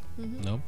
Si no sería como entrar en una, falta de, coherencia en cuanto a la hora de argumentar y defender algunas posiciones. Algunos de nuestros oyentes, antes de iniciar el programa, cuando ya lanzábamos el tema del día y eh, las preguntas o la consigna, eh, comentaron eh, varios de ellos, hay como una coincidencia, que a los animales hay que tratarlos como si fueran uno más de la familia, si no, para qué uno los tiene, ¿no? Y algunas miradas filosóficas cuando entienden que el animal es ese otro al que yo estoy extranjerizando de alguna manera, eh, nosotros los catalogamos entre animales salvajes y animales domésticos. El animal salvaje es combatido por ser salvaje. Es, si querés, eh, el que se termina eh, cazando para la alimentación o para la venta de su piel para las carteras de la señora. y Sí, o los murciélagos en un mercado de Wuhan y generan una pandemia. Eh, pero esos animales domésticos, como Catalina, y pensaba sobre todo en Emma, Es una perra que si logra salir a la calle, uno la ve plena de felicidad. Porque se encuentra con sus perros del barrio, salta la zanja, corre, se empapa entre la zanja y salta y te muestra lo feliz que está. Ahora, ese animal doméstico, lo que es, está maestrado y se lo saca, ¿no? Se le saca ese animal doméstico amaestrado eh, de su eh, salvajismo, si en alguna medida podríamos decirlo de así. Los animales domésticos son incluidos, ¿no? Son amaestrados y domesticados a costa de perder su propia animalidad. Y los animales salvajes son, eh, bueno, combatidos, asesinados.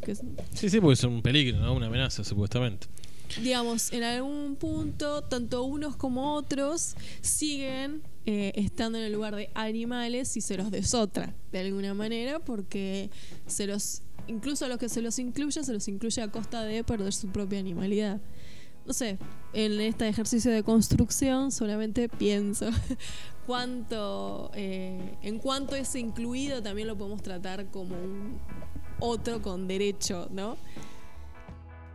Acá quiere opinar Catalina del programa de radio. Mientras no toque ningún cable, déjala. Eh, a ver cómo hago. Eh, teníamos la opinión de Rubén que había estado en el debate sobre si la sociedad se equivoca o no y que bueno en la preparación de ese debate un poco este tema había salido y nos dice que el que los humanos traten a los animales eh, con un exceso de cariño también es negativo. Eh, me imagino que en ese sentido ahí se iguala eh, como cuando hay una sobreprotección sobre un hijo. Más allá de ser un animal o no ser un animal, una mascota no, pero cuando se lo sobreprotege, obviamente se repercute en algún, algún problema, ya sea generar inseguridades o desde el punto de vista inmunológico. Eh, bueno, interesante la asociación el hijo sobreprotegido. Eh, con las mascotas. Ajá. Y porque muchas veces se los tratan. Bueno, de hecho, Estamos es- con un ataque de Catalina. Se ve que el salto que se sensibilizó con el tema y está queriendo. Quiero opinar acceder. a toda cosa. Dice, es mi derecho a la libertad de expresión. Eh, así que bueno, obviamente que cualquier exceso de cariño, ya sea con personas, con los animales, puede traer eh, alguna consecuencia negativa, por más que se tenga una buena intención. Eh, una pregunta que se hace Derrida, que fue de alguna manera uno de los filósofos que pone en agenda, digamos, en debate eh, la cuestión de la animalidad, no es tanto si los animales piensan, sino si los animales sufren. Y si es posible alcanzar la otredad de ese otro, ¿no? En este caso, de nuestros animales, sin proyectarnos a nosotros mismos en él, porque esa sería una manera de desotrarlos. Eh, y si resulta necesario un movimiento inverso, ¿no? En lugar de ir a la búsqueda de comprender al otro animal, eh, un movimiento inverso en el que los animales nos irrumpan a nosotros y justamente nos dejemos irrumpir por ellos eh, para poder no desotrarlos sería en ese ejercicio filosófico de pensar al otro. Bueno, súper interesante.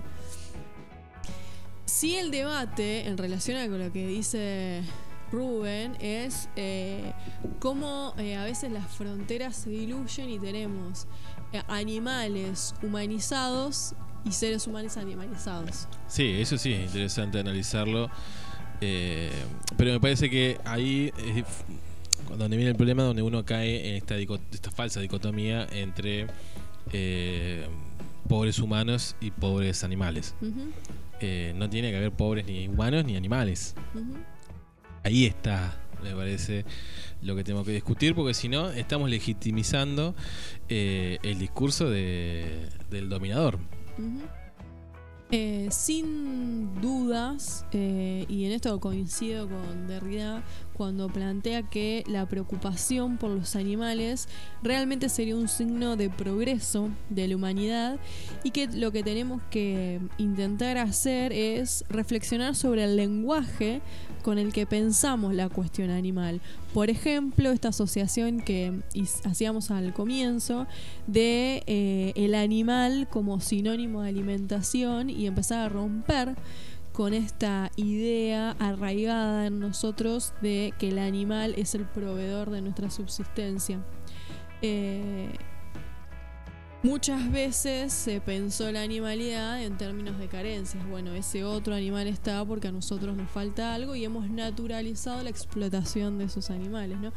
En algún punto la explotación, lo decíamos en el bloque anterior, cuando, en los bloques anteriores cuando hablábamos de la naturaleza toda, del otro animal y del otro, ¿no? El otro vegetal también. Eh, bueno,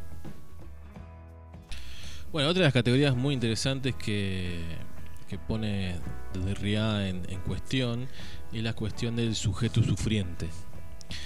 Y no importa, digamos, o el ser sufriente sería, no, no importa si es ser humano o animal o cuál es su naturaleza, sino que tiene que ver con que, bueno, el que sufre necesita algún tipo de, mirada, ¿no? De asistencia, de, de, inclusión. Ujú. Cambia completamente la perspectiva y el vínculo que yo tengo con ese otro si me hago la pregunta, no si Catalina que te está mirando está pensando o va a hablar, sino si sufre.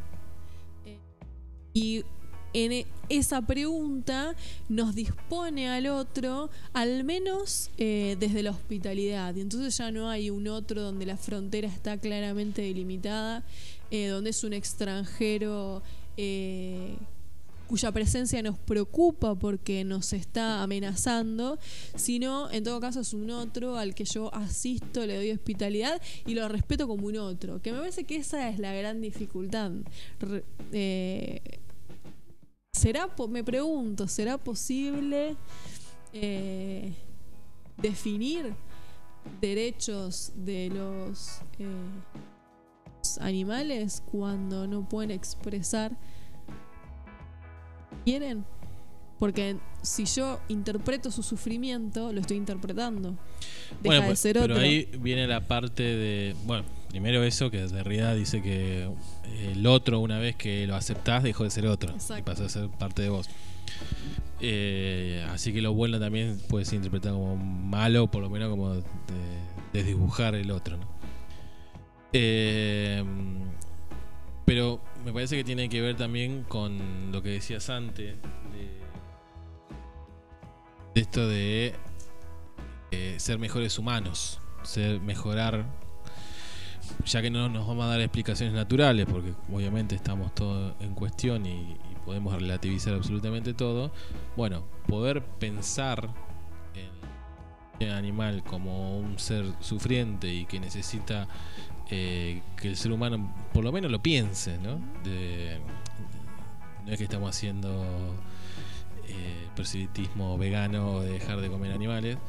No, Eh, pues pero sea hipócrita em- porque uno come carne animal. Empezar a lo, digamos, eh, pensar al otro animal como un otro que sufre, o la posibilidad que sufra, y que entonces eso implique una actitud de eh, hospitalaria de nuestra parte, implicaría del vamos eh, respetar su hábitat.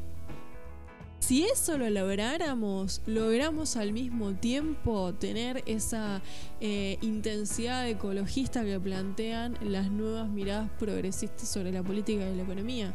Digamos, están absolutamente vinculadas. Si yo logro tener una actitud hospitalaria con eh, el animal, tengo que respetar su hábitat y desde ahí pienso en mi economía.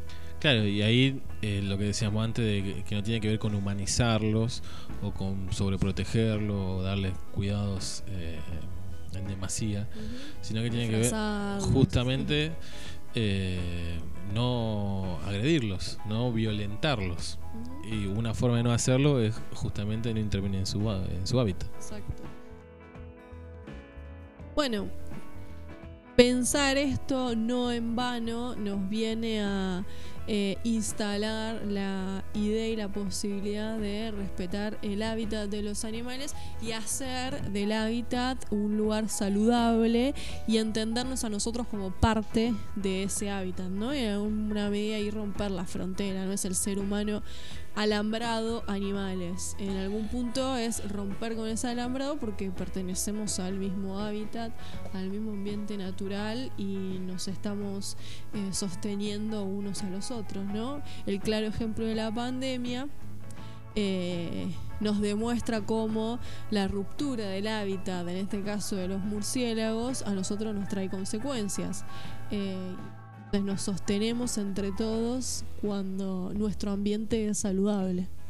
Sí, otra idea que también creo que tenemos que desconstruir es que existen animales que nacieron para hacer alimento y otros alimentos que nacieron para ser mascotas, ¿no?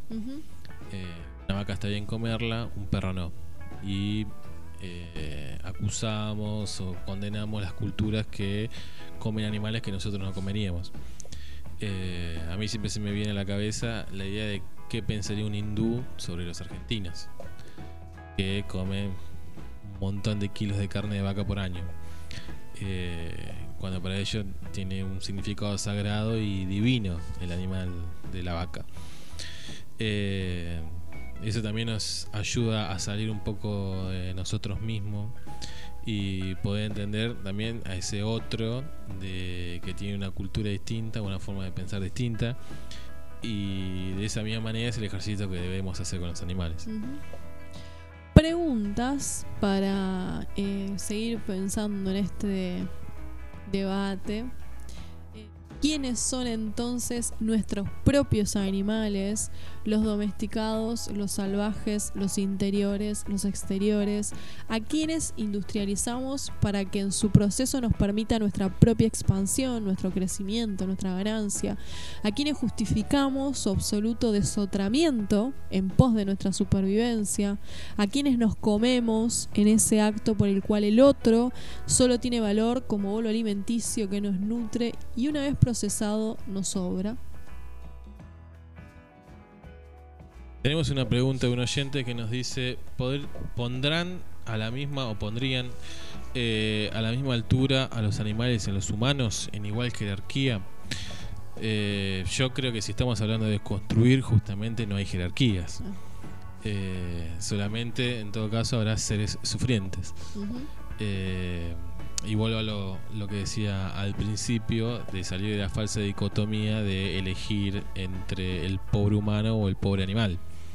Eh, la naturaleza o el planeta nos brinda los recursos necesarios para que vivamos todos en plenitud. Eh, si eso no se puede es porque alguien se está quedando con algo de más. Y, ahí estaría, volvemos siempre lo mismo, la discusión eh, última que es cómo producimos eh, lo que necesitamos para vivir o qué necesitamos también podemos preguntarnos para vivir realmente. Otro de los oyentes se pregunta, hablábamos recién del hábitat y de esa actitud hospitalaria con los animales, respetar por lo menos su hábitat. Eh, ¿Cuál sería el hábitat? Y dice, pienso en un pariente mío que trajo un San Bernardo a Capital. Se moría de calor en verano. Ahora se pregunta, ¿los ovejeros alemanes solo pueden vivir en Alemania? Desconozco. Pero bueno, si eh, el cambio le va a implicar algún tipo de sufrimiento, bueno, sí. O en algún lugar que cumpla las condiciones climáticas para que ese pobre animal no sufra. Sí, eso ya depende de las características y los análisis de lo que necesita cada uno de, los animales, ¿no? Obviamente no vamos a llevar a un oso polar al Sahara, ¿no? Que bueno, los zoológicos muchas veces hicieron ese tipo de cosas y con las consecuencias que ya conocemos que han tenido sobre la vida de esos pobres animales. Bueno, debate en un minuto sobre la animalidad eh, abierto. Es costumbre, obviamente queda abierto y no hay una única conclusión. Pueden derivar de esta conversación radial, bueno, las, los posicionamientos de veganos, vegetarianos, eh, no carnívoros al respecto. Eh, y los enlaces entre posicionamientos filosóficos y políticas públicas, sociales, económicas, medioambientales también, ¿no?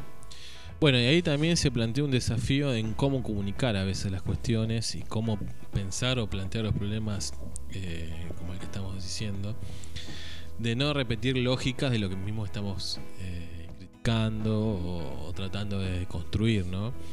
Eh, cuando cualquiera de estas posiciones se convierte en una especie de dogma, eh, y si no compartís eso, eh, sos un asesino, no querés ver la realidad o sos un obtuso, también eso nos lleva a desconstruirnos nosotros mismos a la hora de plantear. Que lo hemos charlado muchas veces con respecto a las izquierdas, ¿no? Como muchas veces reproducimos las mismas lógicas con digamos, el manto de supuestamente estar dando un buen mensaje, un mensaje que trata de ser superador o, evolucionar, ¿no? Eh, pero en el momento que empezamos a violentar al otro para que adhiera a la idea mía, estamos volviendo a caer en las categorías viejas. El ejercicio de la concientización sin violencia, obvio. Bueno, vamos a ir a una pausa después de haber atravesado nuestro tema del día. Le agradecemos a todos los oyentes que han participado. Luego de la pausa vamos a estar preguntándonos qué sucedió un día como hoy con nuestras efemérides y después tenemos recomendación de peli en el último bloque.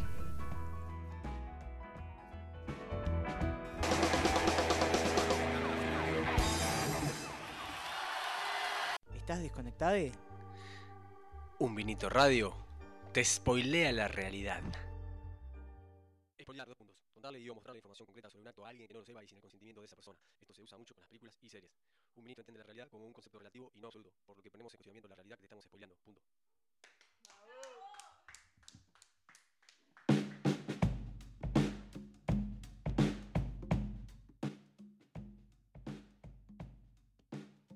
Efemérides en un vinito, ¿qué pasaba un día como hoy? Antes de empezar con las efemérides, nos quedan acá mensajes de los oyentes con el tema de la animalidad. Eh, nos decían que la antroposofía, que yo no sé bien qué es, contempla la matanza de animales criados conscientemente. Es un movimiento filosófico fundado por Rudolf Steiner, de cuyo pensamiento se derivan, por ejemplo, las escuelas Waldorf.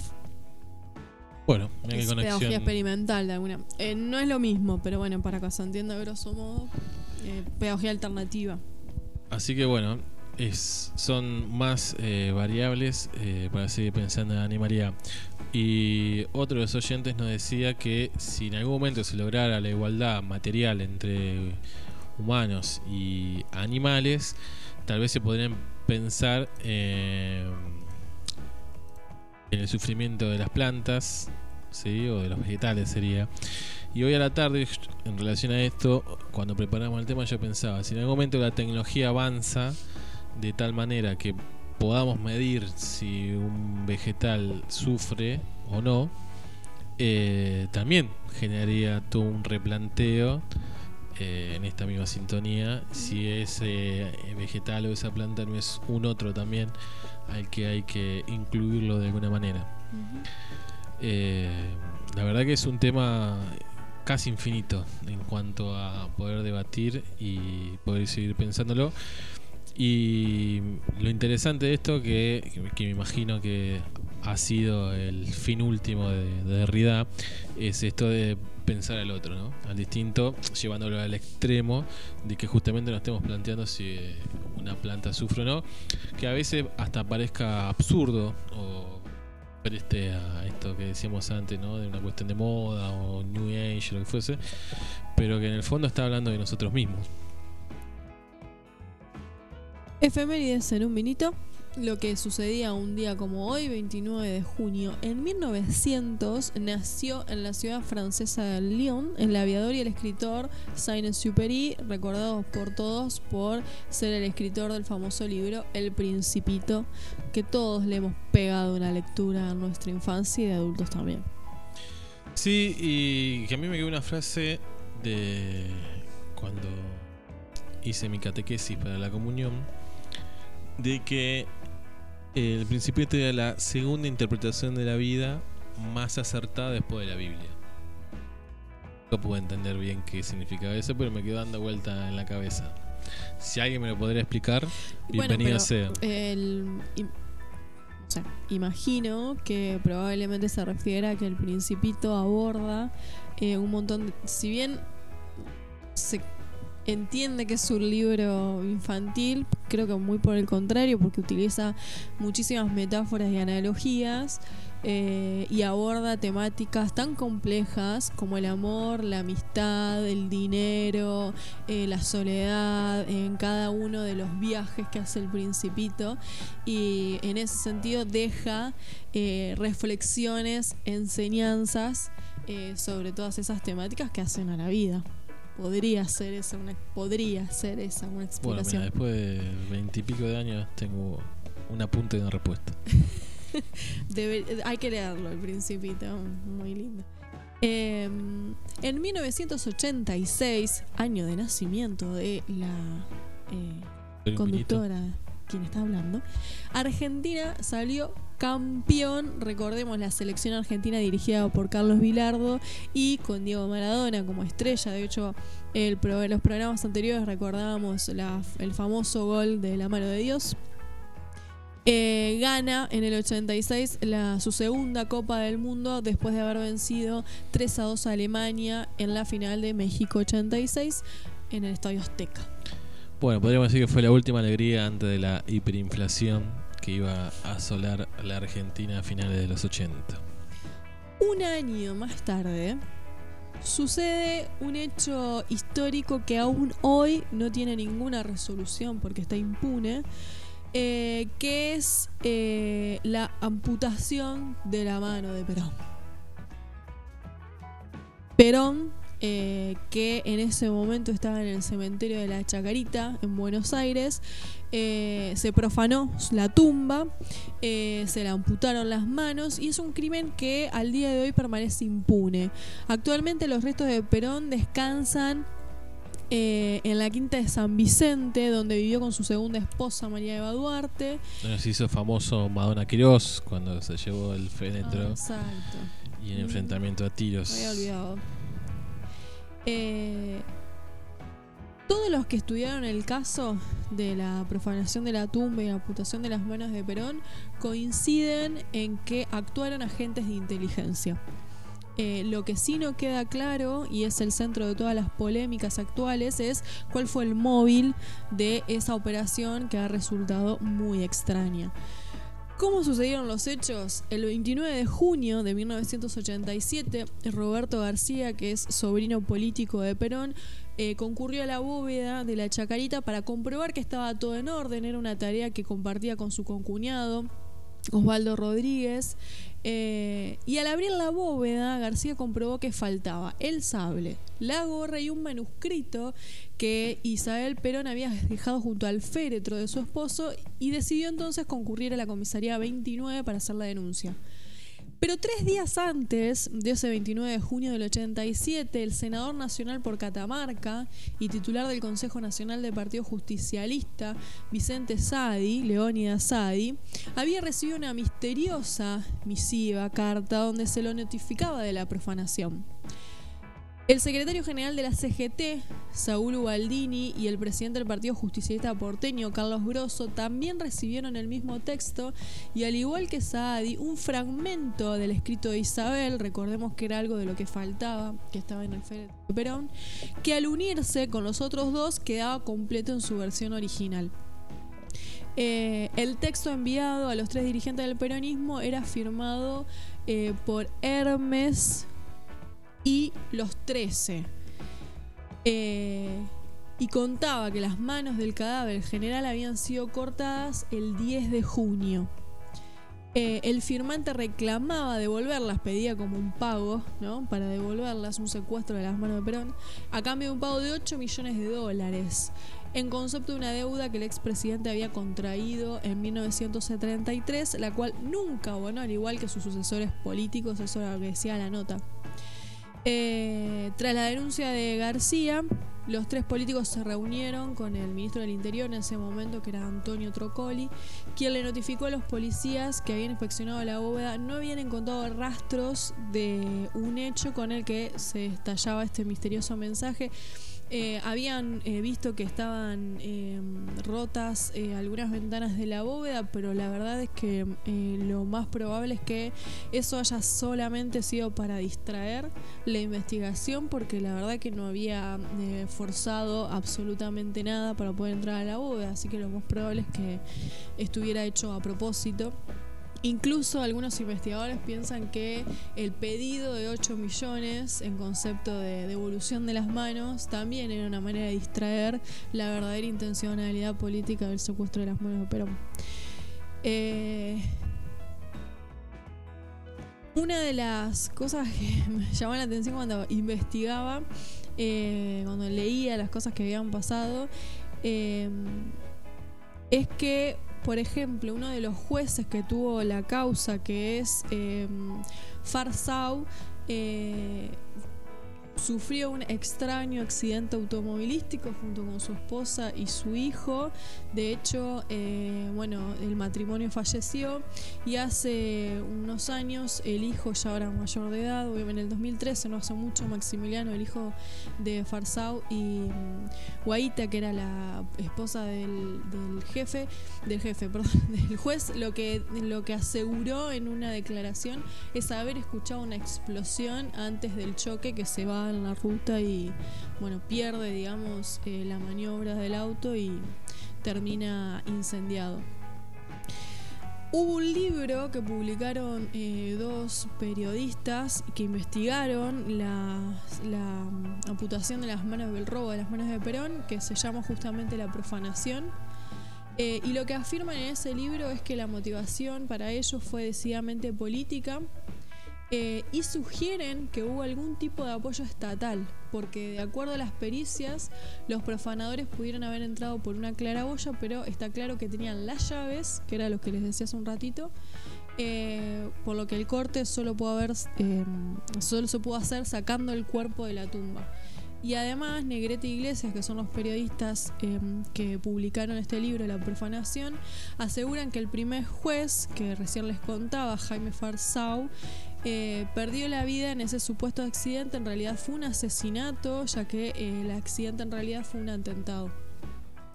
Y a quien involucran en esta operación política eh, es a Licio Gelli, un hombre que pertenece a la logia masónica fascista Propaganda Due. Mira cómo te lo leo.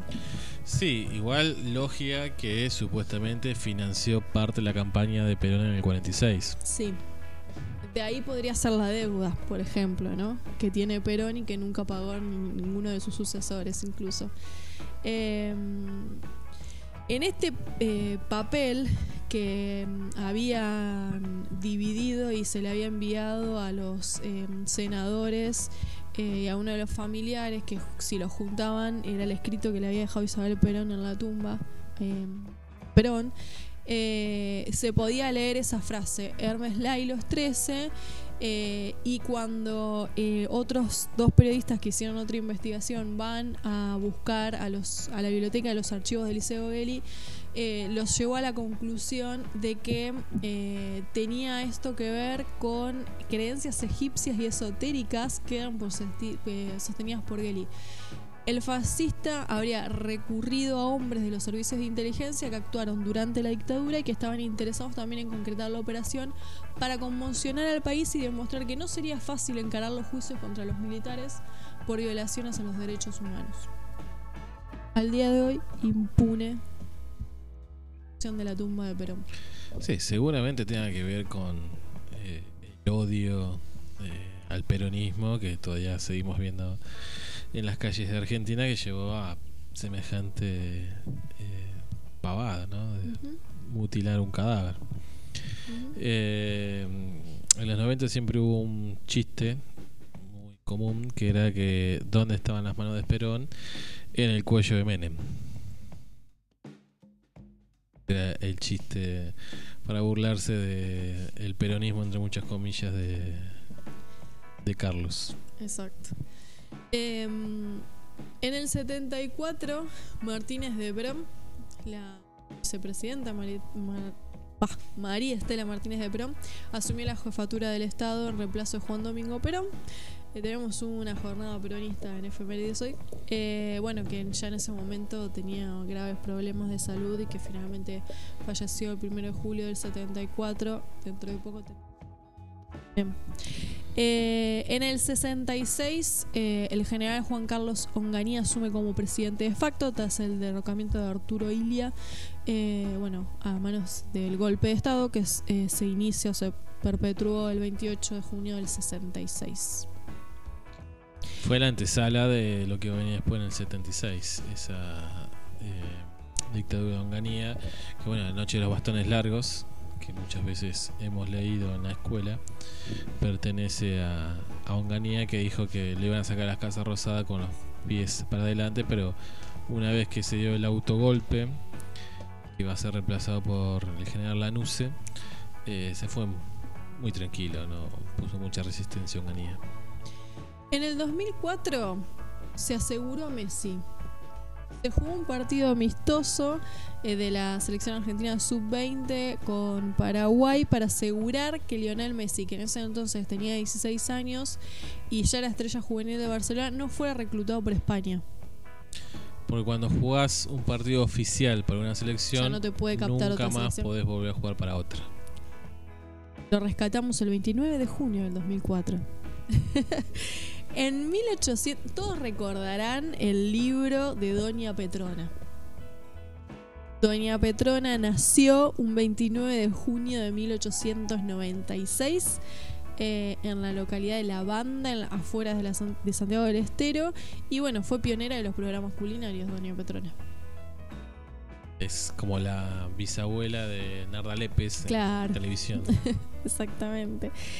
Eh, en el 2000 falleció en Roma a los 77 años el actor y cineasta italiano Vittorio Gassman, ganador de un premio Cannes en el 75 por la actuación en la película Perfume de Mujer. Eh, reconocido actor porque filmó más de 50 películas.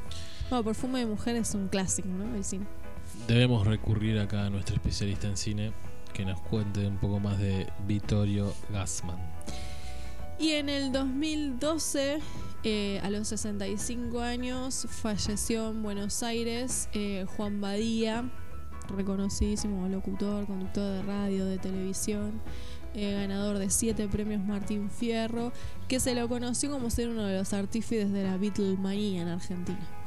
Muy fanático eh, y su programa más famoso fue Badía y compañía. Exactamente. Además, eh, lo, se lo recuerdo como un tipazo, así que es el recuerdo que yo tengo de mi infancia.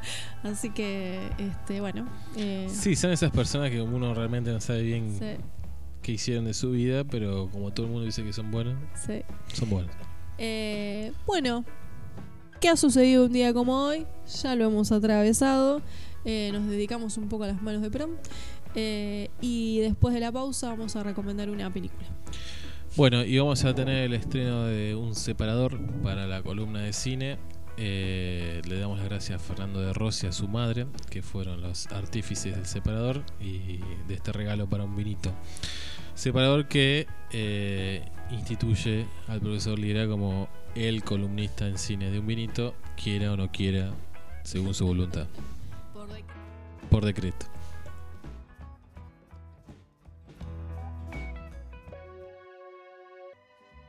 Buonasera. Adesso, signore e signore, in un vinito parleremo di cinema con il professore Esteban.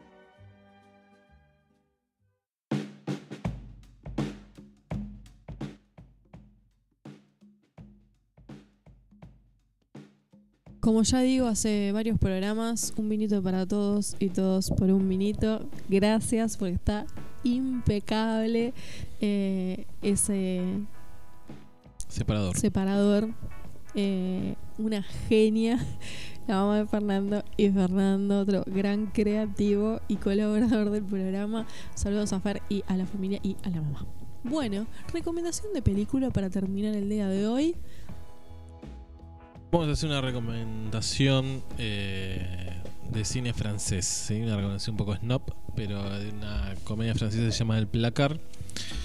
Eh, que bueno, que trata de alguna manera la cuestión de los prejuicios con eh, el mundo homosexual, digamos. Ayer tuvimos eh, el Día del Orgullo LGTB, más es ahora la sigla. Tiene algunas críticas de ser un poco pacata la película, pero para mí tiene que ver con que no entendieron demasiado la película porque justamente es una comedia cínica eh, que plantea que ante la posibilidad de un despido de- del protagonista de la empresa donde trabajaba, eh, deja trascender que él era gay. No es cierto, pero por recomendación de un vecino que conoce, eh, hace esto para tratar de salvar su trabajo y bueno, tiene ese efecto. Y bueno, ahí se pone en tensión un montón de cosas, ¿no? Eh, desde el sistema capitalista, digamos, de cómo funciona el mundo empresarial privado, a cómo actúan los prejuicios. Eh, el jefe de personal es un fascista homofóbico que a partir de, esa situación se vuelve muy amable con él porque tiene miedo de perder su trabajo la reacción propia del protagonista que se ve beneficiado por esta situación, pero cuando este vecino eh, que le da la recomendación le cuenta que él fue víctima justamente de discriminación en su momento, eh, ahí hay una especie de, de rechazo, de ahí de que no se sabe bien eh, las intenciones.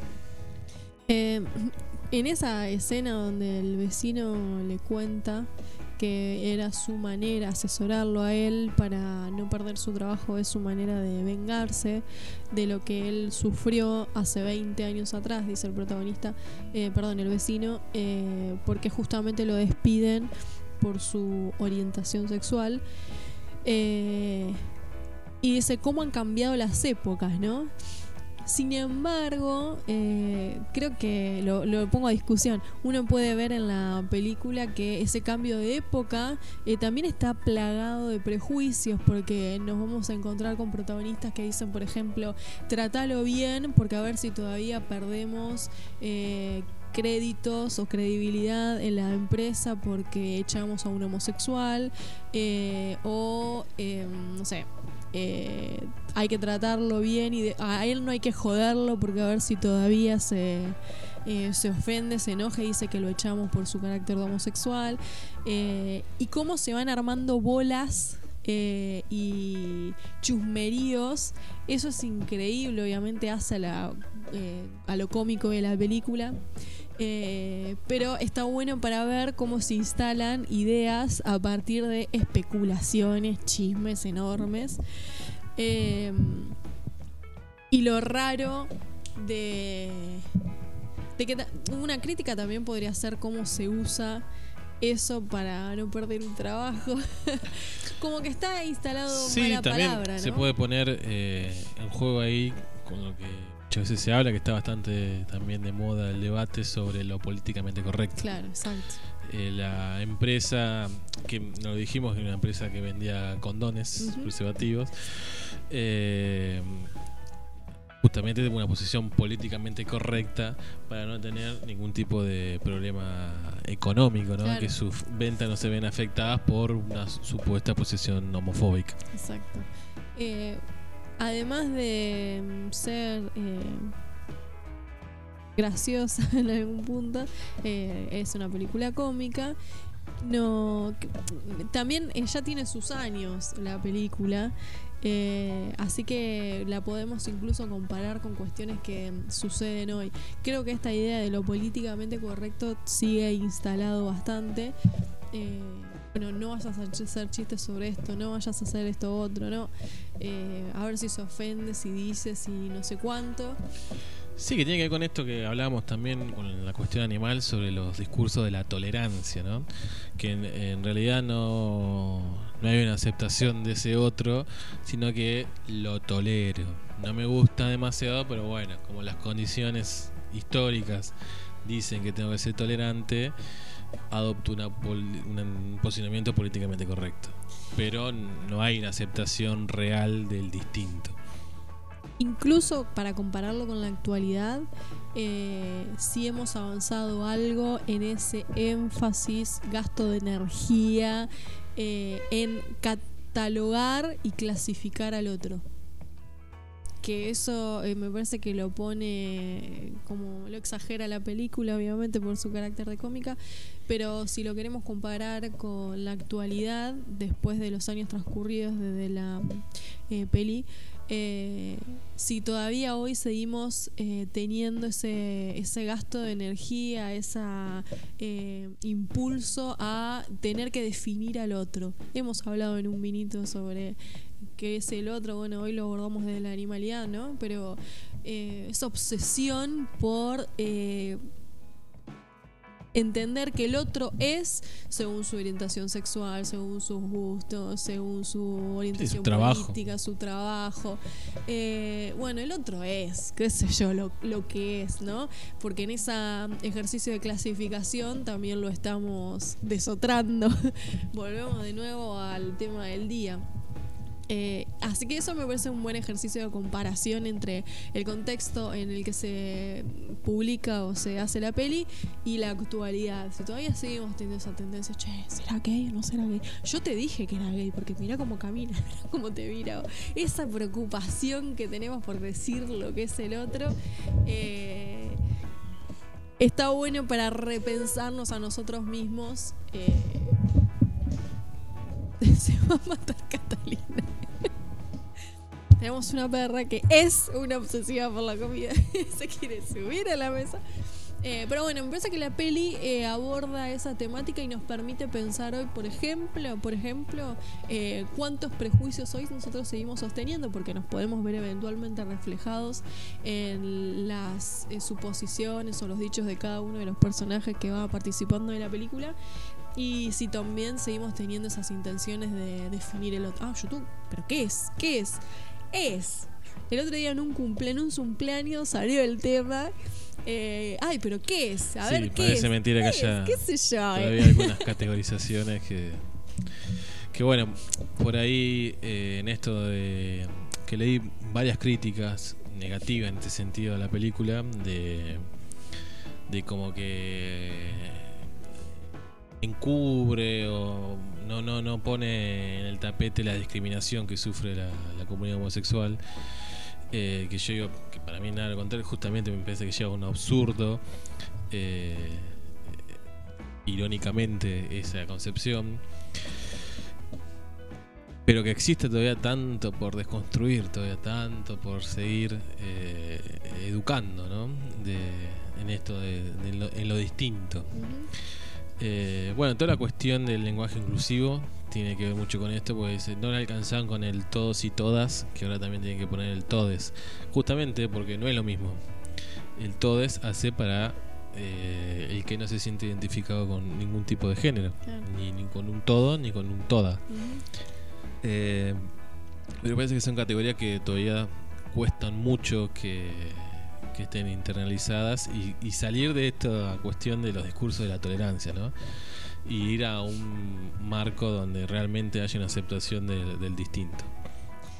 Eh, bueno, en sintonía con lo que estábamos diciendo y comparto el comentario que nos hace Rubén, que hoy está a full colaborando con un vinito y se lo agradecemos desde ya. Dice, yo creo que todavía pensamos como modernos, ¿no? Eh, en esta intención siempre de encasillar, y sí, justamente el pensamiento moderno eh, lo que provoca justamente es encasillar. Y hoy hablábamos, eh, vos sacaste lo del lenguaje inclusivo, hablábamos hoy en cuanto el lenguaje establece fronteras y delimita, y el poseedor del lenguaje es el que tiene poder para decir quién está dentro y quién está afuera. Por lo tanto, el lenguaje es una cuestión política y seguiremos em, peleando por eh, modificar las eh, el lenguaje. Bueno, de eh, Derrida, el filósofo que enamorábamos hoy, con la cuestión animal, también plantea que todo es texto. Que todo es lenguaje justamente. Eh, y que pensamos según cómo hablamos, y esto que decís vos que el lenguaje es político, eh, hablamos y nos referimos y categorizamos las cosas no desde una cuestión inocente o natural, sino que tiene que ver con intereses de, de la clase dominante.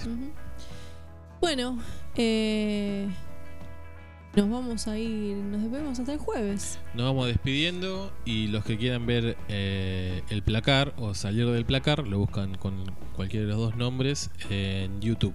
Está y está en alta definición, así que pueden disfrutar de esta película que se van a reír un rato y les va a hacer pensar un poco en estas cuestiones de los prejuicios sobre las orientaciones sexuales. Nos vemos, nos encontramos, nos escuchamos el jueves. Que tengan una buena semana de pandemia. Y esperemos cómo evoluciona la cuestión del coronavirus tanto en el nivel local como nacional. Abrazos umbinites. Los lunes a las 20 horas te esperamos con actualidad, noticias, cine, espectáculos. Un programa más que casero mientras compartimos un vinito y las ganas de hacer radio. Encontranos en Facebook como Eustaquio Un Vinito, en Instagram Un Vinito Radio 20 o en Twitter arroba Un Radio. Contale a amigues, novies, amantes, a familiares amades y odiades. Un vinito, el maridaje perfecto para empezar la semana.